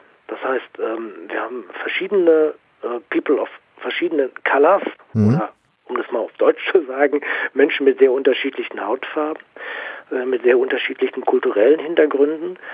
Ähm, es gibt zum Beispiel bei den Rovers auch ähm, asiatische Hintergründe, also viel Indien, das ist äh, Indien, Pakistan, äh, ist ja auch durch die Kolonien stark vertreten, also jetzt von den Ursprüngen her. Ne? Die bei anderen Vereinen mitunter schon mal Probleme haben, Akzeptanzprobleme. Und das ist schon sehr gemischt. Also das ist für mich so ein Zeichen ähm, dafür, dass der Verein dann einfach aus so einer Situation herauskommt, ähm, wo man diese, diese Community der, der, der Working Class hatte und äh, das so ein bisschen weitergetragen hat. Das würde ich als den entscheidenden, das entscheidende Ding sehen. Ansonsten sind auch die Rovers natürlich ein stinknormaler äh, Profifußballverein äh, aus, dem, äh, ja, aus dem 21. Jahrhundert. Äh, es gibt einen Besitzer äh, aus dem ähm, Libanon, der aber in England groß geworden ist, äh, der Teil einer Großfamilie ist, Großfamilie möchte gerne Geld verdienen mit dem Verein. Der eigentliche Besitzer hat sein Herz darin verloren. Ich habe ihn irgendwann kennengelernt äh, in, beim Spiel und war sehr angetan von ihm. Ähm, aber es geht natürlich schon auch um Geld. Das große Problem ist das Stadion, dass sie ein, ein Stadion haben, mit dem sie eigentlich nicht mehr weiterkommen können. Also Championship in dem Stadion zu spielen ist zwar möglich, aber es gibt 11.000 Plätze, davon sind glaube ich 8.500 Stehplätze. Das heißt, die Einnahmesituation ist, ähm, ist nicht besonders günstig. Äh, der Verein hat ständig Probleme mit dem Financial Fair Play. Das darfst halt nur 60 Prozent deiner Einnahmen für, Aus für, für Spielerausgaben äh, verwenden. Und angesichts der geringen Kapazität und der vielen Stehplätze ist halt nicht so viel Geld einzunehmen. Und das heißt im Endeffekt, du hast nicht so viel Geld, ähm, um deine Spieler zu bezahlen. Und das heißt in der Konsequenz, dass du eigentlich zu jeder Winterpause deinen Leistungsträger verlierst. Dies, diese Winterpause Johnson Clark, Clark Harrison sein. Der wird wahrscheinlich jetzt in die, in die Championship gehen. Und ähm, das ist schon ja, ein schwieriges, eine schwierige Situation, ähm, weil du eigentlich aus der Liga nicht rauskommst und die Perspektiven nicht so dolle sind. Und äh, die Perspektiven können nur besser werden, wenn sie endlich ihr neues Stadion kriegen. Endlose Geschichte, können wir einen eigenen Podcast zu machen, wird vermutlich in Deutschland nicht wirklich viele Leute interessieren, insofern lasse ich es bleiben. Ähm, sie brauchen auf jeden Fall dieses neue Stadion. Ähm, was für mich dann, wenn ich da weiterdenke, äh, zur Konsequenz hat, wenn sie das neue Stadion haben, dann werden sie auch mehr Zuschauer anlocken müssen. Das heißt, das Publikum wird sich verändern und dann werden, wird auch die Negativspirale äh, in Gang gesetzt werden, die einfach mit solchen Dingen dann auch irgendwo verbunden ist. Fußball ist ein schwieriges Ding geworden. Aber wenn du sagst, neues Publikum anlocken, ist das aktuell so, dass das Stadion extrem ausgelastet ist oder ist das so, dass dann neues Publikum kommen kann oder ist theoretisch ja nicht jetzt schon die Möglichkeit dafür neues Publikum, wenn das Stadion nicht regelmäßig ausverkauft ist? Äh, gegen Wimbledon waren, glaube ich, 9.800 Leute da bei 11.000 Plätzen. Also da ist natürlich noch ein bisschen Platz, äh, wobei Wimbledon hatte nicht so wahnsinnig viel dabei, da war im Gästeblocker war noch, war noch richtig viel Platz. Also ich würde würd mal schätzen, dass vielleicht noch 1000 Plätze, äh, also 1000 Karten hätten sie noch verkaufen können. Der Schnitt müsste irgendwo bei 8,5 liegen. Ähm, ganz ordentlich finde ich für ein, für ein, Stadion mit 11.000 und halt einfach auch kein Komfort. Also das muss man ja auch mal sagen. Ähm, der typische Stehplatzbesucher, der ist ja auch ausgestorben. Also das, das junge Publikum erwartet schon auch was anderes. Äh, man hat jetzt vor zwei Jahren hat man einen Family Block äh, geschaffen, einen Teil der Tribüne, wo, wo junge Familien reinkommen. Das sind Dinge, die, die sehr wichtig sind, glaube ich, äh, wo wir auch die nächsten Generationen mit anbinden können. Da musst du dann aber schon auch ein bisschen was bieten. Also da musst du dann schon auch vernünftige Sitzplätze bieten und ähm, natürlich auch irgendwie das ganze Umfeld äh, muss irgendwie funktionieren und das kann der Club im Moment alles so nicht bieten. Ähm, es ist aber immer wieder zu sehen, ähm, dass wenn der Erfolg da ist, auch ruckzuck ähm, das Problem mit des Stadions ausverkauft auftaucht. Bei 11.000 Plätzen ist das ja dann auch relativ schnell erreicht. Ich habe das ein paar Mal gehabt, dass ich ähm, vor zwei Jahren war das, glaube ich. Genau, als ich meine Englandreise gemacht, meine, meine Radreise gemacht habe. Da hatte ich das letzte Heimspiel noch mitgenommen und ähm, da habe ich am Ende echt noch Schwierigkeiten gehabt, überhaupt noch ein Ticket zu kriegen. Also da haben mir dann meine Kontakte äh, geholfen, dass ich da überhaupt noch reingekommen bin bei dem Spiel, weil, weil sich das dann ähm, als ein, ein, wichtiges Spiel entpuppt hat und ja, da waren die Karten ruckzuck weg halt. Aber für mich klingt die Begeisterung für die Bristol Rovers eigentlich auch eher dass dich diese Stadt, diese Menschen begeistern, weil ich nehme an, so wie ich dich von dem her, was du schreibst, kennengelernt habe, ist dieses Konstrukt Fußball mit so einem Besitzer ja eigentlich so gar nicht deins. Ja, das ist natürlich, das ist, also das ist ja erstmal englischer Fußball auch. Ähm, die englischen Vereine sind ja nicht organisiert wie die deutschen Vereine als, als Mitglieder geführt, sondern sie sind immer Besitzer geführt gewesen, eigentlich von Anfang an. Also ähm, das hast du eigentlich immer gehabt. Ähm, Also das heißt, das habe ich nie hinterfragt. Und das kann man in England auch nicht hinterfragen, weil es einfach ganz genauso ist. Äh, gibt jetzt ein bisschen Mitgliedergeführte Vereine, so, also Wimbledon ist ja anders geführt, äh, die aber jetzt zum Beispiel, Wimbledon steht aktuell vor der großen Frage, wie geht es weiter, weil sie bauen ein Stadion und sie brauchen, ich glaube, 11 Millionen brauchen sie nochmal. Mhm. Und ähm, sie fragen gerade ihre Mitglieder, ob es erlaubt ist, dass sie einen Investor reinbringen. Also das ist ja einfach auch ein, ein Problem, was die Vereine haben. Wir dürfen ja nicht nur immer den, diese ganzen Strukturen äh, verteufeln, weil letztendlich funktioniert Fußball natürlich, also Leistungsfußball natürlich auch über Geld und äh, muss auch irgendwie funktionieren. Und ich finde es absolut legitim, äh, wenn jemand als Geldgeber auftritt, dass er ein Interesse daran haben darf, dass er sein Geld mindestens zurückbekommt. Das finde ich absolut legitim. Äh, und da müssen wir Konstrukte schaffen, die funktionieren, ähm, wo alle miteinander, wo alle mit leben können irgendwie und wo wir als Fans irgendwie auch ähm, die Möglichkeit haben, Anteil zu nehmen. Äh, und in dem Zusammenhang ein Punkt, der mir auch jetzt gerade, wenn ich diesen ganzen Zeitspielkosmos mal sehe, äh, total wichtig ist, was ich extrem wichtig finde für uns alle, die wir uns irgendwo gerade im unterklassigen Fußball engagieren, ist, wir müssen alle irgendwie auch Verantwortung übernehmen. Mich kotzen auf Deutsch gesagt diese Geschichten an, wo Leute Fan eines Vereins wie, ich nehme jetzt mal einen Wuppertaler SV sind, mhm. der eine große Geschichte und eine schwierige Gegenwart hat und dann kaufen die ihre Eintrittskarte für 8 Euro, stellen sich auf die Tribüne und meckern über den Vorstand, wie scheiße das alles ist. Das geht nicht mehr. Also ich denke, die Zeiten sind einfach lange vorbei. Das kannst du machen, wenn du zu Bayern München oder Borussia Dortmund gehst. Da kannst du diese, diese, äh, ich will jetzt entertained werden, Erwartung halten, äh, Erwartungshaltung äh, zeigen. Aber wenn, wenn du Fan eines solchen Vereins bist, dann bist du ruckzuck in einer Situation, wo auch einfach eine Eigeninitiative gefordert wird und äh, wo wir auch hinkommen müssen, uns diese Vereine selbst zu gestalten. Und das macht es ja auch spannend dann. Ich meine, das ist ja einfach auch eine, eine tolle Sache, diesen Verein selbst zu gestalten. Das ist so eine Diskussion, die ich aktuell, wenn ich meine Eltern besuche, führen muss mit meinem oder führen darf mit meinem Papa, weil der ist in einem Segelclub aktiv und die haben original dieselben Probleme. Also da, mhm. du findest niemanden für ehrenamtliche Arbeit, für Arbeitseinsätze etc. Findest du einfach niemanden. Für dann nachher zu segeln oder abends schön Bier zu trinken, klar, da kriegst du immer die Leute. Aber für Engagement wird es halt schwer, ne? Ja, wir, es ist uns da ein Stück weit auch was verloren gegangen ähm, was, was ist ein Verein eigentlich? Also ist, was ist ein Fußballverein eigentlich? Was ist ein Fußballverein wie Göttingen 05 oder Borussia Neunkirchen oder Wuppertaler SV? Ähm, ist das etwas, wo ich Geld äh, hingebe und dann bekomme ich da irgendwie eine Vorführung? Oder ist das etwas, was ich selbst gestalte?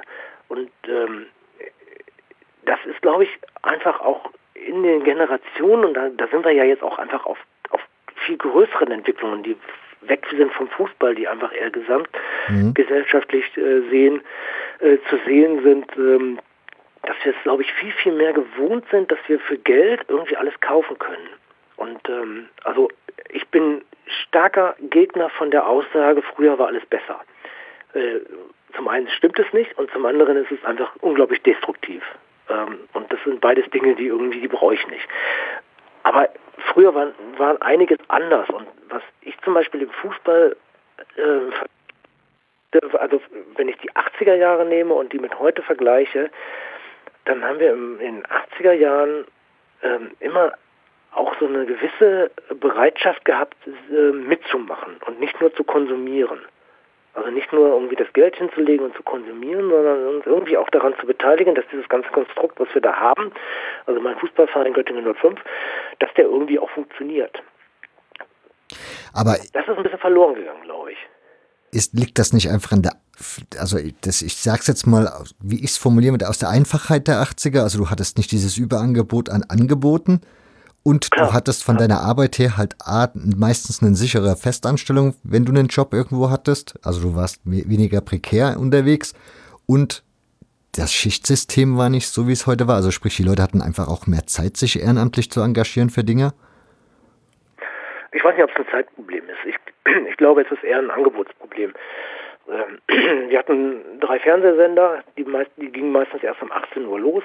Äh, wir hatten kein Internet. Wenn wir uns verabredet haben, dann haben wir Postkarten geschrieben oder haben angerufen oder haben uns irgendwie äh, anders äh, versucht zu verständigen. Das ist alles natürlich in einem anderen, in einer anderen Dynamik, in einer anderen Zeit ähm, gegangen und und ähm, wenn ich heute ins Stadion gehe, dann habe ich so viele Dinge, die irgendwie drumherum noch passieren. Also oder auch mein oder mein eigenes, wenn ich mein eigenes Internet, meinen eigenen Internetgebrauch mir anschaue, durch diese Zersplitterung der Spieltage in Deutschland, England, Frankreich, das sind drei Länder, die ich sehr intensiv verfolge, habe ich eigentlich jeden Tag irgendwelche Spiele, wo mich interessiert, wie sie ausgehen.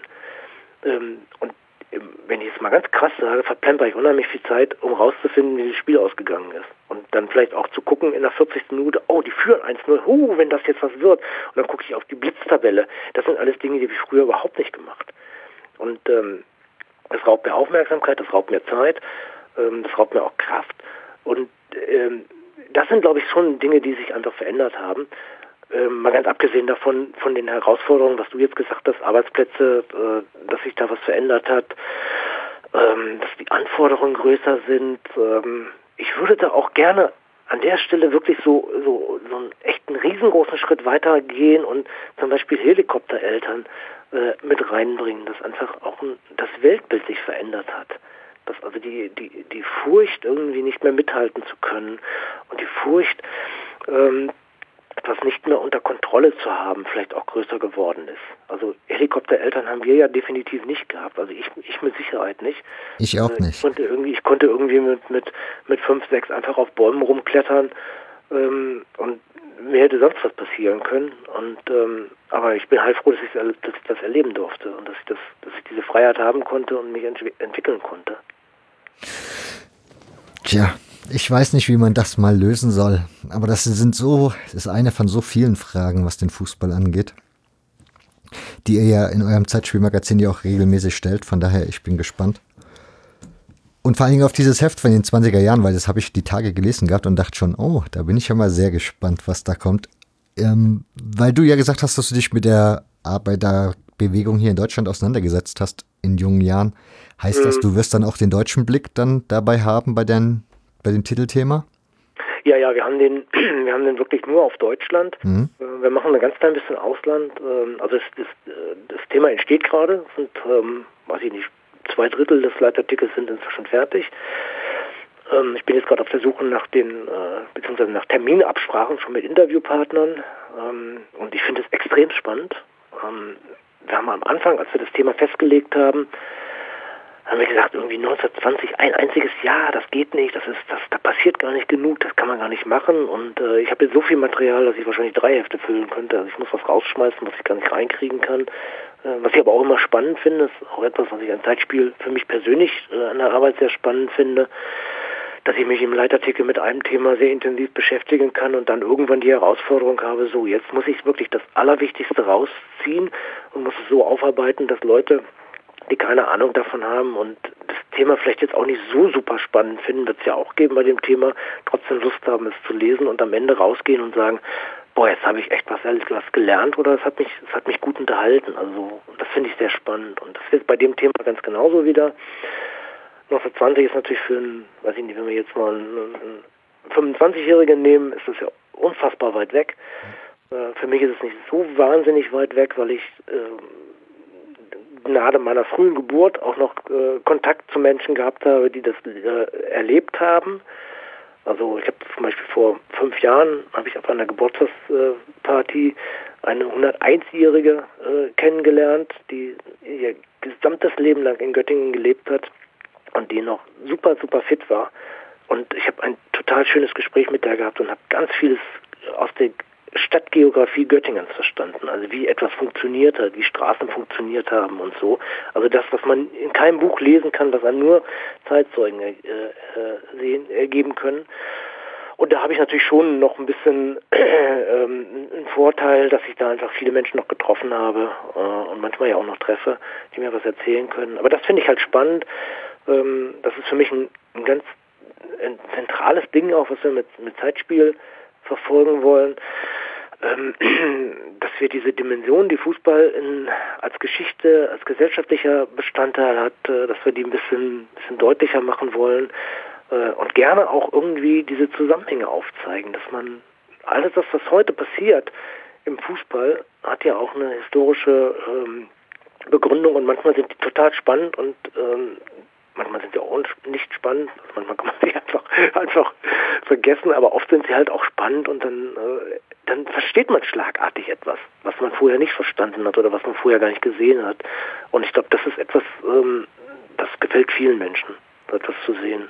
Ich hätte jetzt gesagt, ein Jahr, also dieses 1920, das ist doch eigentlich, das ist die Zwischenkriegszeit, man hat kurz vorher den Krieg verloren. Da ist doch so viel in Bewegung in der Gesellschaft. Dann kommen die 20er Jahre in Berlin, die ach so goldenen. Mhm. Das gibt doch eigentlich theoretisch, also ich hätte gedacht, da habt ihr so viel zu tun. Aber ja, ich bin gespannt. Genau, so ist das auch.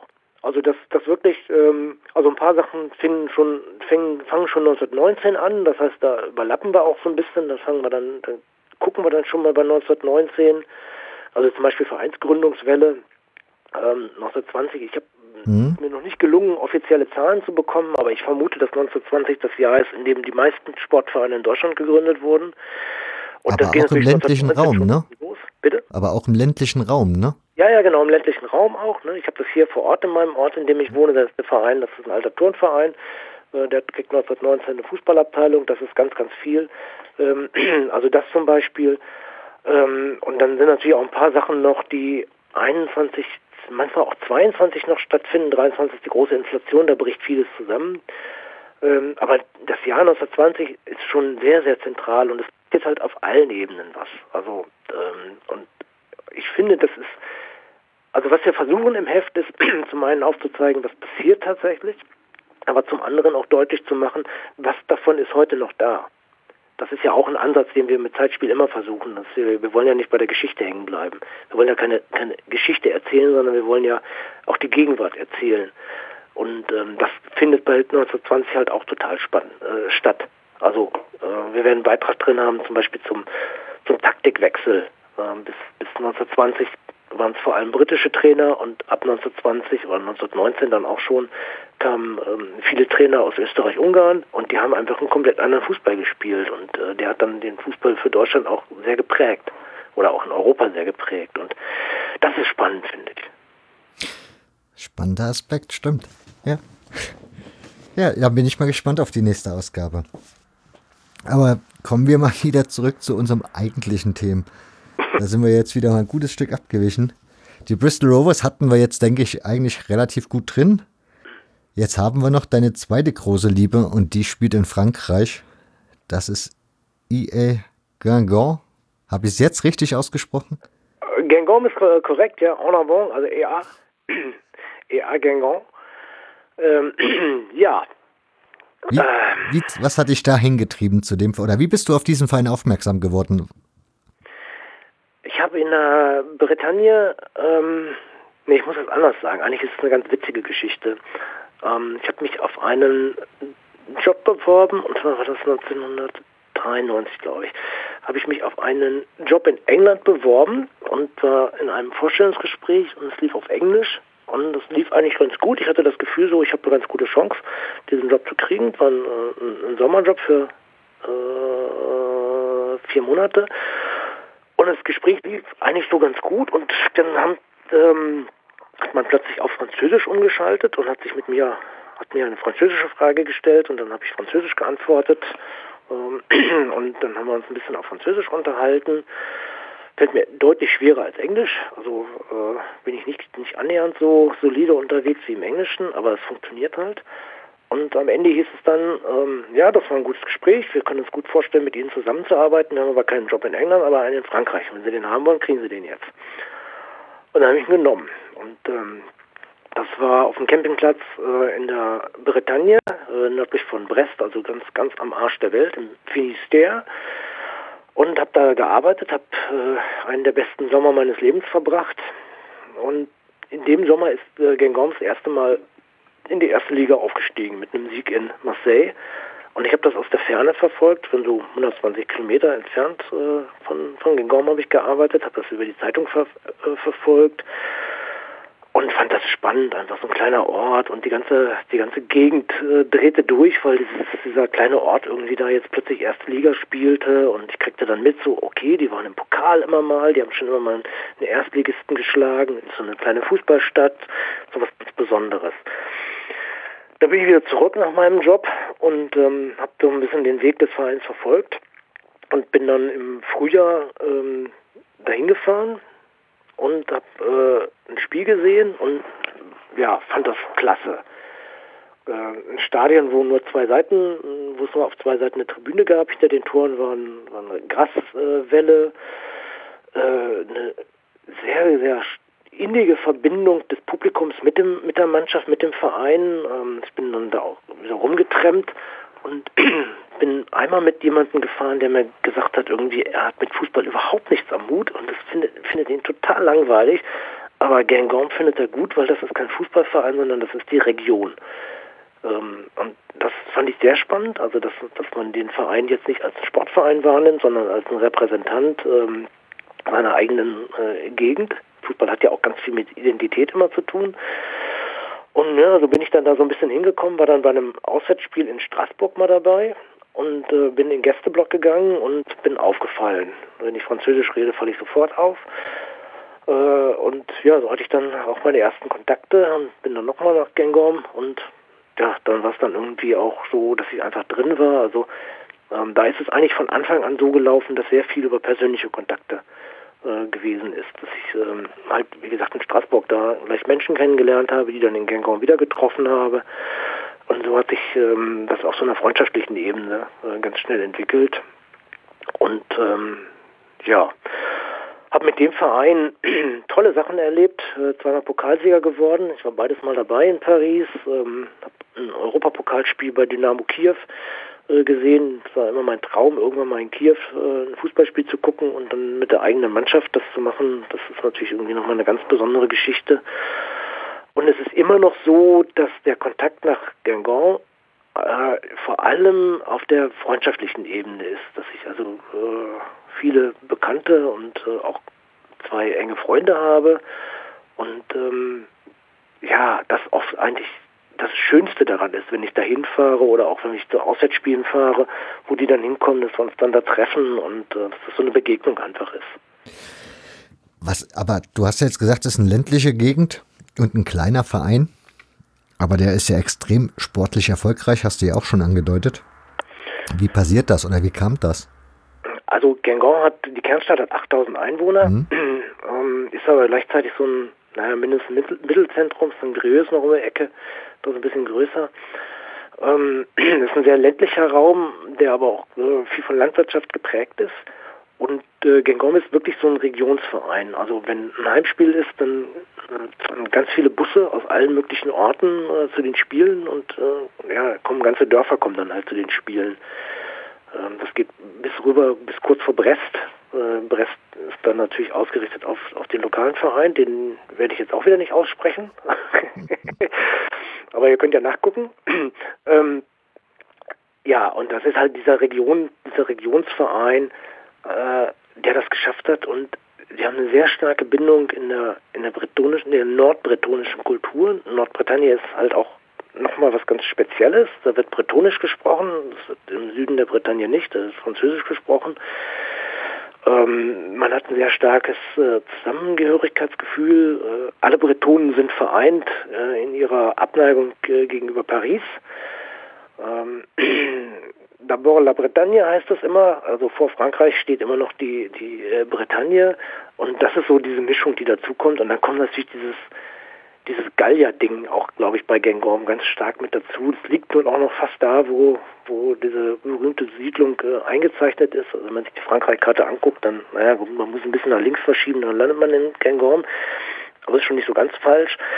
Und ähm, das ist natürlich auch eine, eine tolle Sache, äh, die, also gerade bei Auswärtsspielen, äh, Le Paysans sont de retour, also die, die, die Bauern sind wieder da, äh, wird immer gesungen das heißt, man, man kokettiert auch so ein bisschen mit seinem Image als, äh, als Bauern. Wir haben Spiele gehabt, wo, wo, wo äh, gesagt wurde, wir, wir fahren zum Auswärtsspiel an den Gummistiefeln. Ähm, also auch das ist etwas, was, äh, was so durchkommt. Ähm, gleichzeitig ist die Region schon auch modern. Ähm, also es gibt schon auch Arbeitsplätze äh, für in der Agrarkultur. Äh, es hat ein TGW halt, ganz wichtig für den Ort, dass es also angebunden ist. Das ist für mich auch total klasse, weil ich halt nach Paris fahre und dann kann ich in Paris, steige in den Zug ein und fahre nach, fahr nach Gengon durch. Ähm, also ist schon auch größer dann. Ist jetzt nicht irgendwie so ein Dorfverein, ähm, sondern man muss es ähm, auch einfach auch wieder unter dem Aspekt sehen, was wie Frankreich eigentlich strukturiert ist. Frankreich hat nicht so wahnsinnig viele Großstädte. Das ist halt ein Land, was eher so aus Mittelstädten äh, besteht und äh, da ist Gengaum einfach Teil davon und im Fußball nimmt der Ort wirklich eine ganz besondere Rolle ein. Ähm, gibt ja aber auch einige Vereine in Frankreich, die das, auf die das zutrifft. Auxerre ist ja auch so ein, auch eher eine kleinere Stadt, die über den Fußball doch sehr, sehr viel gewonnen hat. Ähm, ja, Frankreich halt. Frankreich, Fußball in Frankreich ist aber auch ähm, nicht so ganz einfach. Also zum einen fallen unglaublich wenig Tore. Äh, ich weiß nicht, wie viel 0-0 ich auswärts schon gesehen habe mit Gangorm. Hm. Äh, das ist nicht immer so spaßig. Ähm, und zum anderen ist der Umgang mit ähm, Gästefans seit vielen, vielen Jahren sehr, sehr, sehr, sehr kompliziert. Und seit den Pariser Anschlägen noch mehr. Gibt ganz viele Gästeverbote. Also ich weiß nicht, wann, wann es das letzte Mal möglich war, dass äh, in der, innerhalb der Bretagne bei Derbys Gästefans erlaubt waren. Das muss lange her sein. Da hat man sich inzwischen schon dran gewöhnt und ähm, ich habe zum Beispiel manchmal das Problem, wenn ich zu einem Auswärtsspiel fahre, dann muss ich meinen, meinen Personalausweis vorzeigen, wenn ich äh, in, den, in den Block rein will. Und dann komme ich manchmal nicht rein, weil ich den deutschen Pass habe und ähm, dann gibt es halt zwei Filmbeauftragte von Gangorm, die mit sind, die mich kennen. Und da muss ich immer gucken, dass ich die irgendwie organisiere, einen von denen, und äh, der dann quasi für mich birgt, dass ich mit dazugehöre. Das ist also alles nicht so ganz einfach. Und das sind Hochsicherheitstrakts. Also ich erinnere mich an Le Mans zum Beispiel im, äh, im Stadion, ein modernes Stadion. Und äh, da kam ich mir echt vor wie in so, einem, in so einem riesengroßen Knast mit oh, Kameras und Betonwänden und Gittern und ähm, wenn du wenn du in der, äh, am Buffet was kaufen willst, dann ist das komplett vergittert und so ein ganz kleines, äh, ganz, ganz kleine Luke geht dann auf, wo sie dir die Sachen durchschieben. Also das ähm, hat echt was Grenzwertiges. Warum sind die da so extrem unterwegs?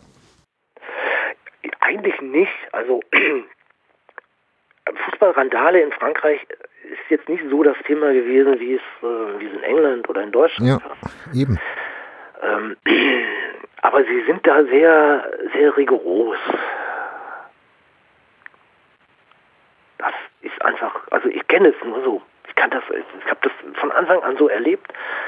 Und ähm, es ist jetzt auch, wenn man es historisch sieht, sind Auswärtsfans einfach auch ein eher neueres Phänomen in Frankreich. Ähm, ist ja auch die Entfernungen, ne? Also äh, die sind ja sind ja irrsinnig. Wenn Gengom in Marseille spielt, dann, dann fährt man einmal das ganze Land. Und ähm, da fahren natürlich nicht so wahnsinnig viele mit. Und eigentlich war es immer vor allem OM, also Marseille und Racing Lens, die haben wirklich viele mitgebracht und andere Vereine bringen halt wenig mit. Bei Gengom ist das auch manchmal, wenn die in, in Straßburg spielen oder in Metz oder sowas und es, es geht um nicht wirklich viel, dann hast du dann manchmal nur 40, 50 Leute im Gästeblock, die da mitfahren und da sind dann auch noch von den 40, 50 Leute sind dann auch noch 20, die, die irgendwo in der Region waren, äh, wohnen. Bretonen wohnen sowieso überall. Also äh, wir haben eigentlich immer Bretonen aus der Region da. Ähm, und das erkläre ich mir so ein bisschen damit, dass einfach der, der Umgang mit Gästefans ähm, da auch nicht so, ja, man ist es einfach nicht gewohnt. Okay. Aber ich habe den französischen Fußball zum Beispiel, klar, man kennt so ein bisschen die Olympique Marseille oder Paris, so die Geschichten, aber den Fußball als solches, der hat, hat er ungefähr angefangen wie der deutsche Fußball in seiner Gründungsphase? Nee, der hat nochmal ganz komplizierter angefangen. Der, der, ist, ähm, der ist auf mehrere Verbände ähm, verteilt gewesen, wo es auch um die Konfessionen ging, katholisch, evangelisch, äh, Arbeiterverband. Und das hat lange gedauert, bis das alles erstmal so zusammenkam. Ähm, da war dann auch wieder äh, der Erste Weltkrieg letztendlich so der Katalysator, wie, wie in so vielen Dingen beim, beim frühen Fußball, der das alles zusammengeführt hat. Und dann geht das eigentlich erst in den 20er Jahren wirklich ein bisschen organisiert los. Und also wirklich Volkssport in Frankreich ist Fußball, boah, ich würde ich würde sagen, jetzt aus dem Bauch heraus würde ich sagen, frühestens seit den späten 60ern, frühen 70ern, als äh, Saint-Étienne seine, seine Mannschaft, seine, seine erfolgreiche Mannschaft hatte, die war sehr, sehr beliebt, ist so ein bisschen Borussia Mönchengladbach von, von Frankreich. ähm, da fängt es so zum ersten Mal an, dass, dass man von sowas wie Volkssport reden kann. Ähm, ansonsten ist Frankreich ja einfach auch auf mehreren Ebenen unterwegs. Also Radsport natürlich ganz, ganz wichtig. Äh, Rugby hat auch ein hohes Standing in einigen Regionen, also sowas wie Toulouse zum Beispiel ist eine absolute Rugby-Stadt, ähm, wo der Fußball absolut die, die, die, die zweite Geige nur spielt. Und der richtige Durchbruch, der war eigentlich erst 98 mit der, mit der Weltmeisterschaft. Das, ähm, das hat alles verändert nochmal in Frankreich. Und dann, das heißt, sie sind auch direkt in diese Kommerzebene reingeknallt. Das erinnere ich noch gut, 98 ähm, da war ich im, im Frühjahr äh, war ich unterwegs in Frankreich und überall ploppten diese, diese Souvenirsachen auf in den, in den Carrefours und in den ganzen großen Supermärkten und das ganze Land wurde geflutet mit, mit dem ganzen äh, Kram. Also die sind da direkt reingerutscht. Aber es ist schon eine andere Geschichte. Wir haben das in, in Zeitspiel, haben wir das mal ausführlich bearbeitet. Also ich glaube, das war die vier, die ist aber leider ausverkauft. Das ist die mit dem, ist da der Eiffelturm vorne drauf? Genau, das ist der Eiffelturm. Dann muss ich die nochmal rausholen. Ich habe die ja, doch. Da, da, ist, äh, da ist viel drin zu Frankreich. Ah. Aber Gangan hat, wie ist das da strukturiert? Also du hast ja bei Bristol erzählt Besitzer. In, bei Paris weiß man auch Besitzer. Wie ist das dann da? Gibt es da? Sind, äh, sind äh, ich glaube, SAP nennen die sich. Ähm, also ähm, so eine Art, so eine Art äh, Aktien. Äh, also wo du, wo du Besitzer hast, äh, wo du Anteile kaufst, das weiß ich aber jetzt auch gar nicht, gar nicht so ganz genau. Ich glaube, so funktioniert das. Ähm, und Gengom hat vor äh, 2017 ähm, die ähm, so ein Anteilsmodell äh, rausgegeben, wo man, wo man quasi Mitglied des Vereins wird, ähm, aber keine Mitspracherechte hat. Ähm, also das ist auch, es sind keine mitgliedergeführten Vereine, es sind auch, auch Vereine, die, äh, also sind Gesellschaften, die von den von einem Gremium geführt werden und äh, es gibt keine Mitgliederversammlungen, so wie wir das hier kennen. Ich glaube, das deutsche Vereinsrecht ist so einzigartig in der Welt. Das äh, habe ich so, also mitgliedergeführte Vereine im Sport wüsste ich jetzt nicht, dass das irgendwo anders noch so funktioniert. Das klingt aber wenig lukrativ. Vereinsmitglied werden und kein Mitspracherecht? Ja, ähm, ich meine, was machen wir denn, wenn wir, wenn wir Fan eines Vereins sind? Ähm, ich habe jetzt irgendwann die Tage hatte ich auf Facebook was gepostet.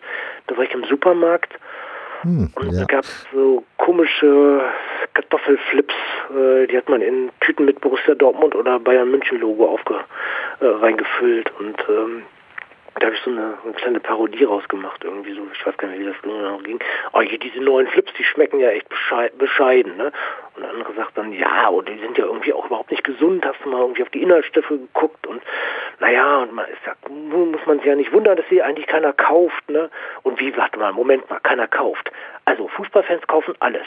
Wir packen die einfach in eine neue Tüte rein, klappen, packen das, das Dortmund und das Bayern-Logo drauf und nehmen dann ja, nehmen wir 2,99, nicht die 99 Cent von Aldi, wir nehmen 2,99, ist ein guter Preis. Und dann bieten wir es an und dann kaufen sie es, weil Fußballfans kaufen alles. Und ich glaube, da ist echt was dran, dass man, dass man ähm, Kommerz mit, äh, mit diesen Dingen betreiben kann, ähm, weil wir so eine Bereitschaft dazu haben, weil wir uns äh, mit dem Wappen identifizieren und das auch so einen, so einen Reflex auslöst. Und ähm, und so ist das, glaube ich, auch bei Vereinsmitgliedschaften. Das, es gibt ja also wenn ich an Kaiserslautern zum Beispiel denke, die Altteile. Mhm. Jeder, der damals, das ist ja schon zig Jahre her jetzt, dass die ersten Anteile ausgeschüttet wurden, sechs, sieben Jahre wird das sicherlich her sein. Ne? Mhm. Ich glaube, jeder, der damals einen Anteil gekauft hat oder mehrere Anteile gekauft hat, der wusste, das Geld kriege ich nie wieder. Das ist weg. Und hat es trotzdem gemacht. Und ähm, das ist einfach auch ein Stück weit unerklärlich und tja, das hat halt auch was mit dieser mit Fußball, mit Vereinsliebe, mit Identität ähm, zu tun, die ja einfach auch was Schönes äh, sind. Also vielleicht ist das auch etwas, was man hervorheben sollte bei all dem, was wir mit unseren Vereinen so zu tun haben und verbinden, ähm, dass wir da mal so ein kleines Feld haben, wo wir die Rationalität aufheben können und einfach mal nicht rational sind. Wahrscheinlich. auch knallhart wirtschaftlich betrachtet. Also ich darf nicht ausrechnen, wie viel Geld ich schon ausgegeben habe, um zu irgendwelchen Fußballspielen zu kommen. Das würde ich nie machen. Ja, wenn du nach Kiew fährst, um, weil das ein Traum von dir ist, um dort Fußball zu schauen, das ist schon strange. Oh, für mich war es völlig stimmig. Ja? Wie hat dir ja. Kiew dann gefallen und das Fußballerlebnis dort? War es dann so, wie du dir das erhofft hast? Super spannend. Ähm, das war ein ein Jahr nach den Maidan-Protesten. Also die Stadt mhm. war, war, gerade sehr, sehr politisiert. Ähm, der Krieg hatte schon angefangen. Es standen auf dem großen Platz standen Panzer und, äh, und, und andere Wagen aus dem Krieg, die, die zerschossen waren. Also hat man Propaganda für gemacht. Ähm, es war sehr, sehr viel in Bewegung. Ähm, das fand ich sehr spannend. Äh, Sprache war sehr schwierig. Also kommst echt mit Englisch nicht wirklich weit in Kiew und hast einfach auch das Problem der kyrillischen Buchstaben. Es braucht einfach echt lange, bis du das alles verstanden hast, bis du mal so ein Straßenschild gelesen hast. Ähm, und dann haben wir natürlich auch noch eine, eine ganz schwierige Erfahrung gemacht. Wir waren, ich glaube, 20 Leute aus Gangom. Also es gab eine klare Warnung vom Verein, von Gengom dahin zu fahren, ähm, weil die Sicherheitslage einfach nicht gewährleistet war durch die durch den Krieg und die, die den Jahrestag der Maidan-Proteste und deshalb waren nur ganz wenige dabei. Und dann sind ähm, in der zweiten Halbzeit gab es einen Sturm auf unseren Gästeblock und wir sind wirklich in, allerletzter Sekunde rausgekommen und haben uns äh, gerettet. Und das hätte ziemlich schnell, ziemlich übel enden können. Das auch Moment, wo ich zum bislang einzigen Mal wirklich echt Angst gehabt habe im Stadion. Um, naja, jetzt vielleicht übertrieben gesagt, aber irgendwie auch wieder nicht um mein Leben. Ähm, also das war so eine, so eine große Tüte mit ganz vielen Erfahrungen, die irgendwie ganz äh, spannend waren und ja. Ostblock scheint dich ja an sich extrem zu faszinieren, ne? Also dein letzter Radtour war Albanien, da hast du mir auch schon mal vorgeschwärmt, wie sehr dir das dort gefallen hat. Ja, also das habe ich in Albanien jetzt deutlich gemerkt, dass ich offensichtlich so ein Fable dafür habe, für so eine Architektur und ähm, wahrscheinlich auch ein bisschen was mit, mit, mit dem, mit, ja, mit dem, mit meinem frühen Interesse für Arbeitergeschichte zu tun. Meine sozialistischen Staaten hm. sind ja letztendlich auch eine Fortsetzung äh, der Arbeiterbewegung, äh, eine gescheiterte Fortsetzung und auch eine sehr, sehr kritisch zu beurteilende Fortsetzung. Das will ich an dieser Stelle auch ganz deutlich sagen. Äh, also Albanien hat einfach eine beschissene Geschichte. Das muss man auch ganz deutlich sagen. Es ist viel schief gegangen. Ähm, aber letztendlich interessiert mich das schon, äh, weil es ähm, ja ein anderer Umgang ist und was mich am Osten so ein bisschen interessiert hat, ähm, ist so dieses, ja, es gibt so was Melancholisches. Also was zum Beispiel in, in russischer Musik, finde ich, äh, kann man das sehr schön raushören. Das, das ist ein melancholischer Unterton. Und ähm, ja, der hat mich, glaube ich, auch schon immer so ein bisschen angefixt. Ähm, tja, da kommen wir jetzt, glaube ich, auf eine philosophische Ebene, da gehe ich jetzt nicht drauf. ja, aber ich würde trotzdem gerne nochmal nach Albanien zurück, weil mir ist ja auf, du hast ja dort auch Fußball geguckt. Also ist ja nicht so, dass du nur auf dem Rad gesessen hast, du hast ja dort auch wieder Fußballmenschen kennengelernt.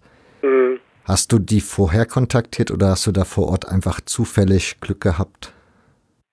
Also das war, das war die Idee. Also ich wollte Albanien, Albanien hat mich immer interessiert ähm, spätestens irgendwann, also ich glaube seit, acht, seit 81, äh, seit dem Länderspiel in Tirana, was ich gesehen habe damals und wo ich das Publikum gesehen habe und gedacht, was sind das denn für Menschen? Die haben ja alle die gleichen Klamotten an, die sehen ja alle gleich aus.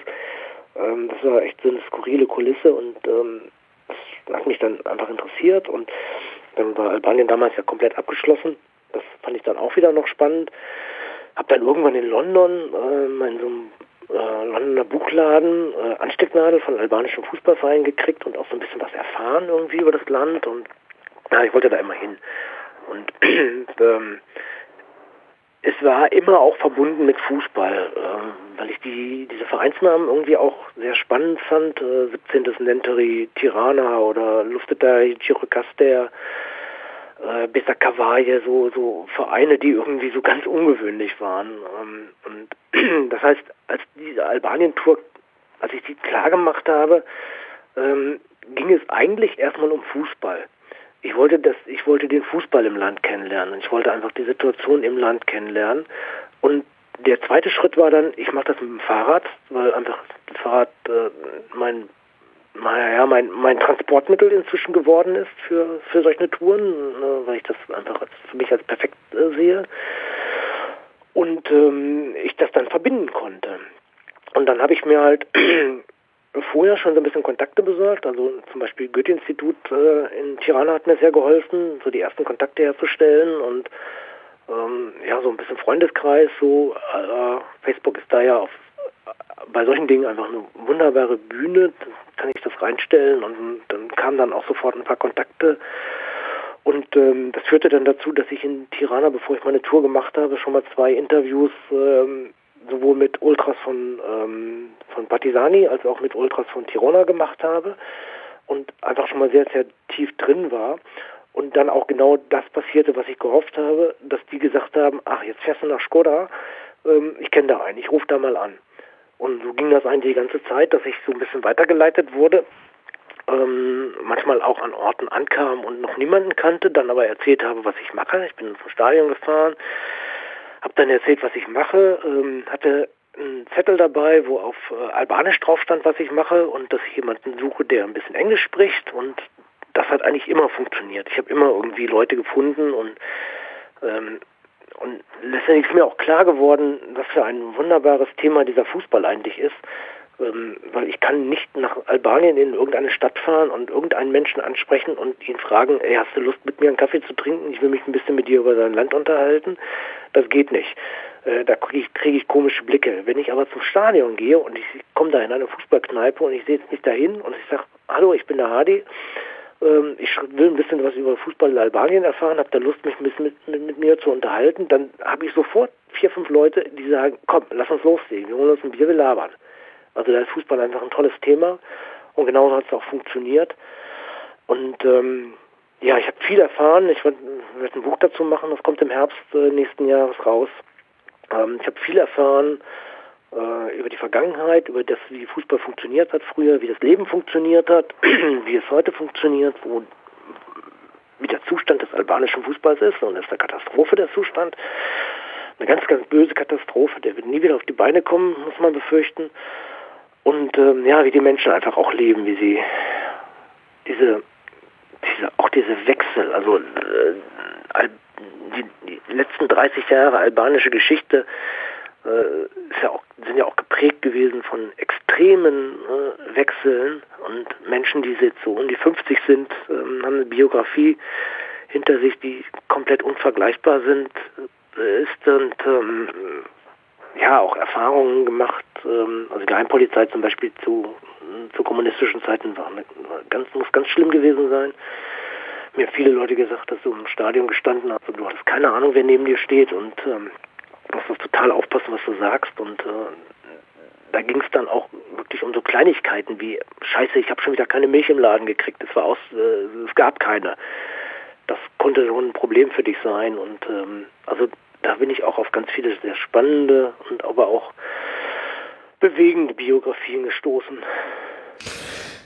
Das kommt im Herbst raus, hast du gesagt, nächsten Jahres? Ja, das kommt im Herbst raus, ja. Jetzt hast du die Fußballwappen vor uns schon mal ganz am Anfang angesprochen, dann hätte ich sie zum Schluss gern nochmal angesprochen, denn du hast das Ganze jetzt auch in ein Buch, in ein Buch gegossen sozusagen. Kann man da eigentlich auch den Fußball irgendwie im Wandel erleben? Also haben Wappen sich verändert im Laufe der Jahrzehnte? Unbedingt. Also die haben sich immer ein bisschen verändert. Äh, Anfang sind es oft heraldische Wappen gewesen, äh, die teilweise auch äh, Bezug zum Ortswappen hatten, äh, natürlich auch einfach den Lokalbezug rübergebracht hat. Ähm, dann wurden sie einfacher, äh, oft auch eine Kostenfrage gewesen. Ähm, also Farben wurden reduziert, weil es billiger war, mit nur zwei oder drei Farben zu drucken als mit fünf Farben. Und was wir jetzt in der letzten Zeit haben, ähm, ist, ist äh, die, das Internet, was einfach und, und die, die anderen äh, Darstellungsformen, die wir einfach inzwischen haben, ähm, dass man ein Wappen braucht, was auch in einer kleinen Form auch noch gut lesbar ist. Also äh, Wappen werden ja überall eingeblendet und es muss sofort erkennbar sein. Das darf jetzt also nicht mehr so verschnörkelt sein, es muss ein bisschen aufgeräumter werden.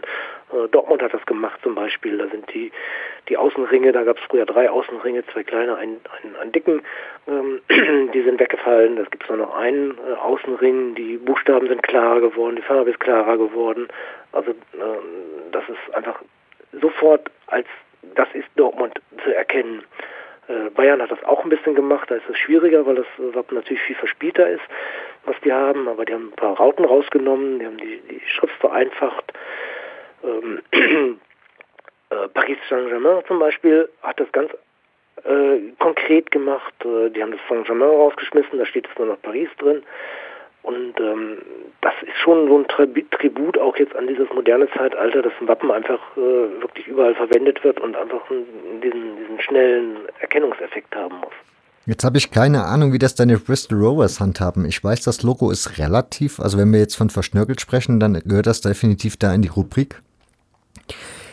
Wie stehst du da so persönlich zu? Also findest du das dann, ja, man muss mit der Zeit gehen, passt man das Logo an oder nee, das ist halt das Wappen, was man immer hatte, das ändert man nicht. Wie ist das so deine Haltung zu?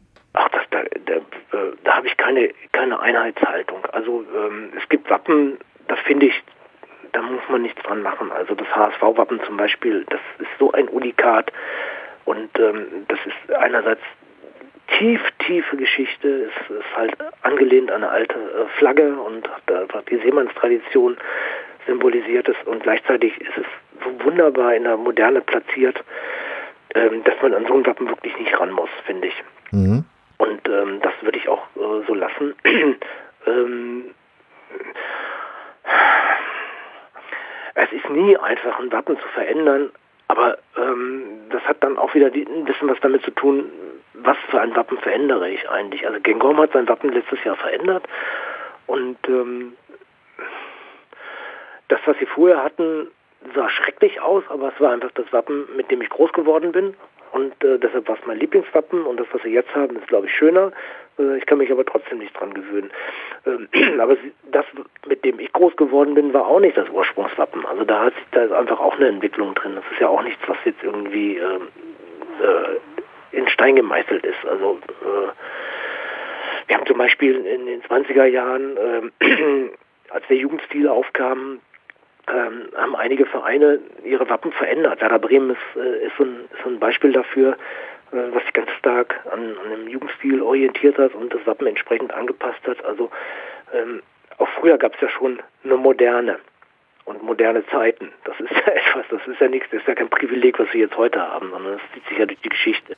Und insofern muss man das, glaube ich, auch immer so ein bisschen, bisschen gelassen sehen und, äh, und, und ähm, auch ganz klar äh, Zeit ist Bewegung und ähm, wir haben neue Generationen und diese neuen Generationen äh, bringen ihre eigenen Ideen ein. Ich, jetzt, ähm, ich war jetzt auf einer Party, da habe ich mit einer jungen Frau geredet, die war glaube ich 18, 19 oder so, die äh, relativ aktiv bei den äh, Rebellion Extinction unterwegs ist und wir haben so ein bisschen über über die verschiedenen Generationen gesprochen, wie, wie sie sich in die Umweltbewegung einbringen können. Und ich bin einfach da ganz klar der Ansicht, ähm, dass, äh, dass das mit zum Leben gehört, auch, zum, auch zu diesem Prozess des etwas älter werden, ähm, eine Verantwortung an jüngere Generationen abzugeben und äh, ihnen dann auch eine Freiheit zu lassen, das so zu gestalten, wie sich diese Generation auch sieht und diesen Findungsprozess dahin zu kriegen. Das haben wir ja auch gemacht. Also als wir jung waren, haben wir das genauso gemacht. Und ähm, wichtig ist, dass die, dass die Generationen irgendwie so ein bisschen ähm, zusammenbringen, weil ich habe natürlich als älterer Mensch äh, oder etwas älterer Mensch, ich bin ja kein alter Mensch jetzt, aber ähm, natürlich einfach mit deutlich mehr Lebenserfahrung als eine, eine 18-, 19-Jährige, ähm, kann natürlich auch ganz viel einbringen und ähm, das mag ich auch gerne machen. Aber gleichzeitig finde ich nicht, ähm, dass wir über 50-Jährigen jetzt uns jetzt hinstellen sollten und jetzt bin ich aber echt in, der Umweltbewegung, ich bin komplett weg vom Fußball, aber ich führe den Gedanken mal weiter fort, mhm. Ähm, dass wir, dass wir uns nicht hinstellen sollten und äh, sagen äh, und und den und uns zu sagen haben, wo es jetzt lang geht. Also das muss schon auch ein, ein größerer Prozess sein und da muss auch die, da müssen auch die jungen Menschen mit eingebunden werden sein. Jetzt kriegt die Kurve zum Fußball. Ähm, das finde ich jetzt auch, äh, dass das da genauso stattfindet, dass einfach, ähm, wir haben ja mit der Ultrakultur zum Beispiel, haben wir auch eine Jugendkultur, die, die wirklich massive Einschnitte in die Entwicklung der Fangeschichte vorgenommen hat, von denen mir nicht alle wirklich äh, super gefallen. Ähm, aber das ist halt einfach auch so. Äh, ich bin alte Kutte, wir sind damals äh, mit den Kutten haben wir einfach auch äh, was verändert und haben mit Sicherheit auch die alte, ältere Generation damals dahingestellt und haben alle gesagt, was sind denn das für bekloppte Kerle mit ihren abgeschnittenen Jeansjacken gehen die plötzlich pappen sich da irgendwelche Wappen drauf. Die sind doch völlig durchgeknallt. Äh, also auch auf komplettes Unverständnis gestoßen. Das ist einfach Geschichte, das ist Zeit und äh, das ist das Leben. Ach, du bringst das immer so schön rüber. Wunderbar. Ich könnte dir mal ewig zuhören.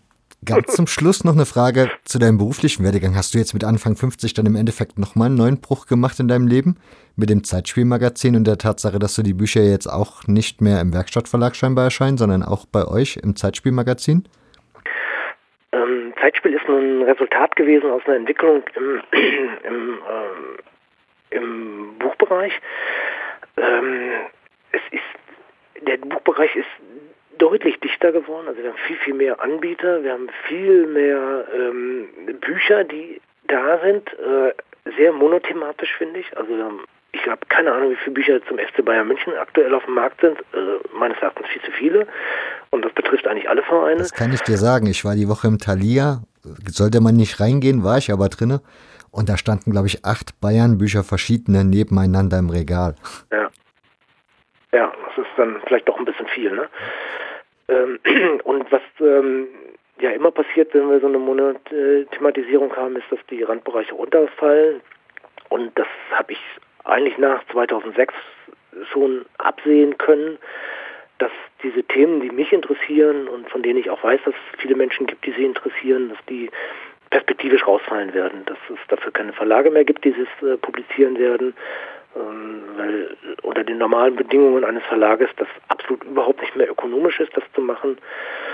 Und ähm, ja, da habe ich dann angefangen, mir Gedanken darüber zu machen, wie ich perspektivisch damit gerne weitermachen möchte. Ähm, das große Glück gehabt, mit Frank Willig, einen äh, sehr, sehr alten Freund, äh, in meinem Freundeskreis zu haben. Ähm, wir haben uns über den Fußball kennengelernt, er Arminia Hannover, ich Göttingen 05. Wir haben früher Fanclub-Mannschaften gegeneinander gespielt, so haben wir uns kennengelernt haben uns sehr angefreundet, sind ähm, gute Freunde geworden und ähm, er hat das Magazin Nord 4 rausgegeben, also Amateurfußball in Norddeutschland. Ich habe einen Fußballblog damals gemacht äh, und wir haben dann äh, gesagt, eigentlich müssen wir das miteinander verbinden und lass uns ein gemeinsames äh, Magazin rausbringen, das den Fußball abseits der Kommerzebene äh, betrachtet.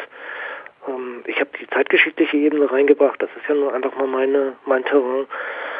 Und das war eine gute Lösung, ähm, wie sich jetzt auch zunehmend rausstellt, ähm, wir haben jetzt 17 Ausgaben rausgegeben. Ich glaube, jeder kann inzwischen sehen, was Zeitspiel ist und jeder kann auch erkennen, was wir eigentlich so mit diesem Magazin machen wollen, was wir fördern wollen, was wir, was wir publizieren wollen, ähm, dass wir halt nicht die Kopie von Elf Freunde sind oder auch nicht Elf Freunde, wie sie früher mal waren, sondern dass wir Zeitspiel sind, dass wir eine ganz eigene Idee haben und ein ganz eigenes Konzept haben, ähm, was vielleicht jetzt nicht die super breite Masse interessiert. Also wir werden definitiv niemals auch nur annähernd in die Verkaufszahlen von Elf Freunde kommen. Ähm, das müssen wir aber auch nicht.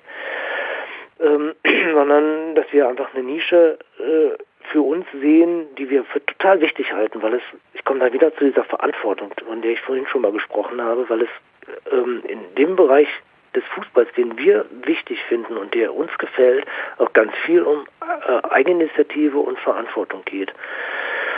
Und äh, ja, und das hat sich also schön entwickelt und wir kriegen auch ein sehr, sehr schönes Feedback, was natürlich total klasse ist, äh, weil diese waghalsige Theorie, die, ich, die wir beide gehabt haben, da gibt es einen Markt, da gibt es Leute, die würden, die sind auch bereit, dafür Geld auszugeben. Ähm, die hat sich bestätigt. Und ähm, den Verlag jetzt dazu zu gründen, das ist im Endeffekt auch wieder so ein, naja, nicht so wirklich geplant. Also wir haben nicht von vornherein geplant, einen Verlag dazu zu setzen, ähm, sondern das kam über das Montevideo-Buch, ähm, dass ich sagte, dass ich gesagt habe, ich möchte gerne dieses Montevideo-Buch irgendwie veröffentlichen und lass uns das mal probieren. Und dann haben wir das gemacht und ähm, ja, auch das hat sehr gut funktioniert. Jetzt ist Buenos Aires gerade in Druck, kommt in ne, zwei Wochen wird ausgeliefert. Ähm, wir haben noch ein anderes Projekt äh, laufen, da geht es um Musik und Fußball. Ähm, also wir werden uns zukünftig weiterhin mit, ähm, mit so Spezialthemen im Bereich Fußball, Fußballkultur beschäftigen, die bei normalen Verlagen überhaupt keine Chancen haben und die wir halt publizieren können. Ne? Dadurch, dass wir die Direktvermarktung machen, sind wir raus aus diesem sehr ökonomisch sehr, sehr schwierigen Konstrukt des äh, normalen Buchhandels. Ähm, um das vielleicht mal als kleines Beispiel zu sagen, wenn ich das Montevideo-Buch über Amazon verkaufen will, dann muss ich 20 Cent drauflegen, weil Amazon so viel Geld vom Jahr haben will. Die wollen 45 Prozent vom Verkaufspreis haben. Ähm, dass ich das einfach nicht mehr finanzieren kann. Also ich muss ja die Druckkosten und ich muss ja die Entstehungskosten äh, schon mal finanzieren, äh, mal ganz abgesehen davon von meinen eigenen Kosten, äh, also vor allem Zeitkosten, die ich reinstecken muss, um dieses Buch erstmal schreiben zu können. Ähm, und äh, also diese Strukturen sind schwierig und die können wir durch den Direktvertrieb äh, umgehen und dadurch haben wir die Möglichkeit, auch Bücher zu machen, die nicht diese riesengroße Auflage erreichen. Ähm, und ich finde, das ist ein, man sagt glaube ich so neudeutsch, eine Win-Win-Situation für alle, äh, weil wir können diese Bücher machen, wo wir unser Herzblut reinstecken können. Ähm, wir können damit vielleicht Menschen glücklich machen, die genau diese Themen lesen, leben, lesen wollen. Und unterm Strich steht dann irgendwie noch eine Finanzrechnung, ähm, wie das alles funktioniert. Und ja, das kann gerne so weitergehen. So, und das war jetzt das Schlusswort. Ich bedanke mich bei dir ganz, ganz herzlich für deine Zeit, die du dir genommen hast und für die viele, viele Mühe, die du dir jetzt gemacht hast in den letzten gut zwei Stunden. Tausend Dank.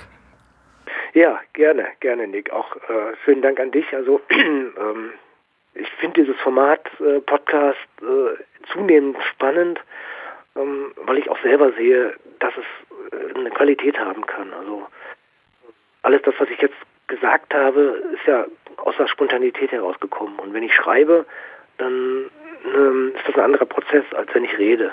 Und äh, das finde ich äh, den Gewinn drin.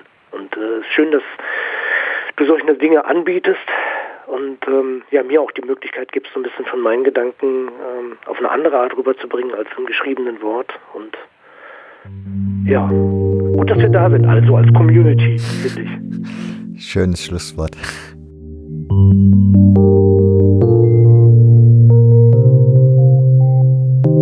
Das war sie, die 61. Folge und die 28. Ausgabe diesen Jahres. Ich bedanke mich ganz, ganz herzlich bei euch, bei all jenen, die jede einzelne Folge davon gehört haben und die diesen Podcast in irgendeiner Form unterstützt haben, sei es finanziell, sei es, dass ihr es geteilt, geliked oder retweetet habt oder vielleicht sogar einen Kommentar auf das Blog geschrieben habt. Wie auch immer, ich kann gar nicht genug Danke sagen. Bedanke mich für das Jahr 2019, das für den Podcast insgesamt ein recht erfolgreiches war und freue mich auf das Jahr 2020, für das die ersten Termine schon stehen. Und ich kann euch zusichern, auch da wird es wieder spannende Sendungen geben. Ich verabschiede mich bis dahin, wünsche euch einen guten Rutsch, falls ihr es noch vorher hört vor dem Jahreswechsel.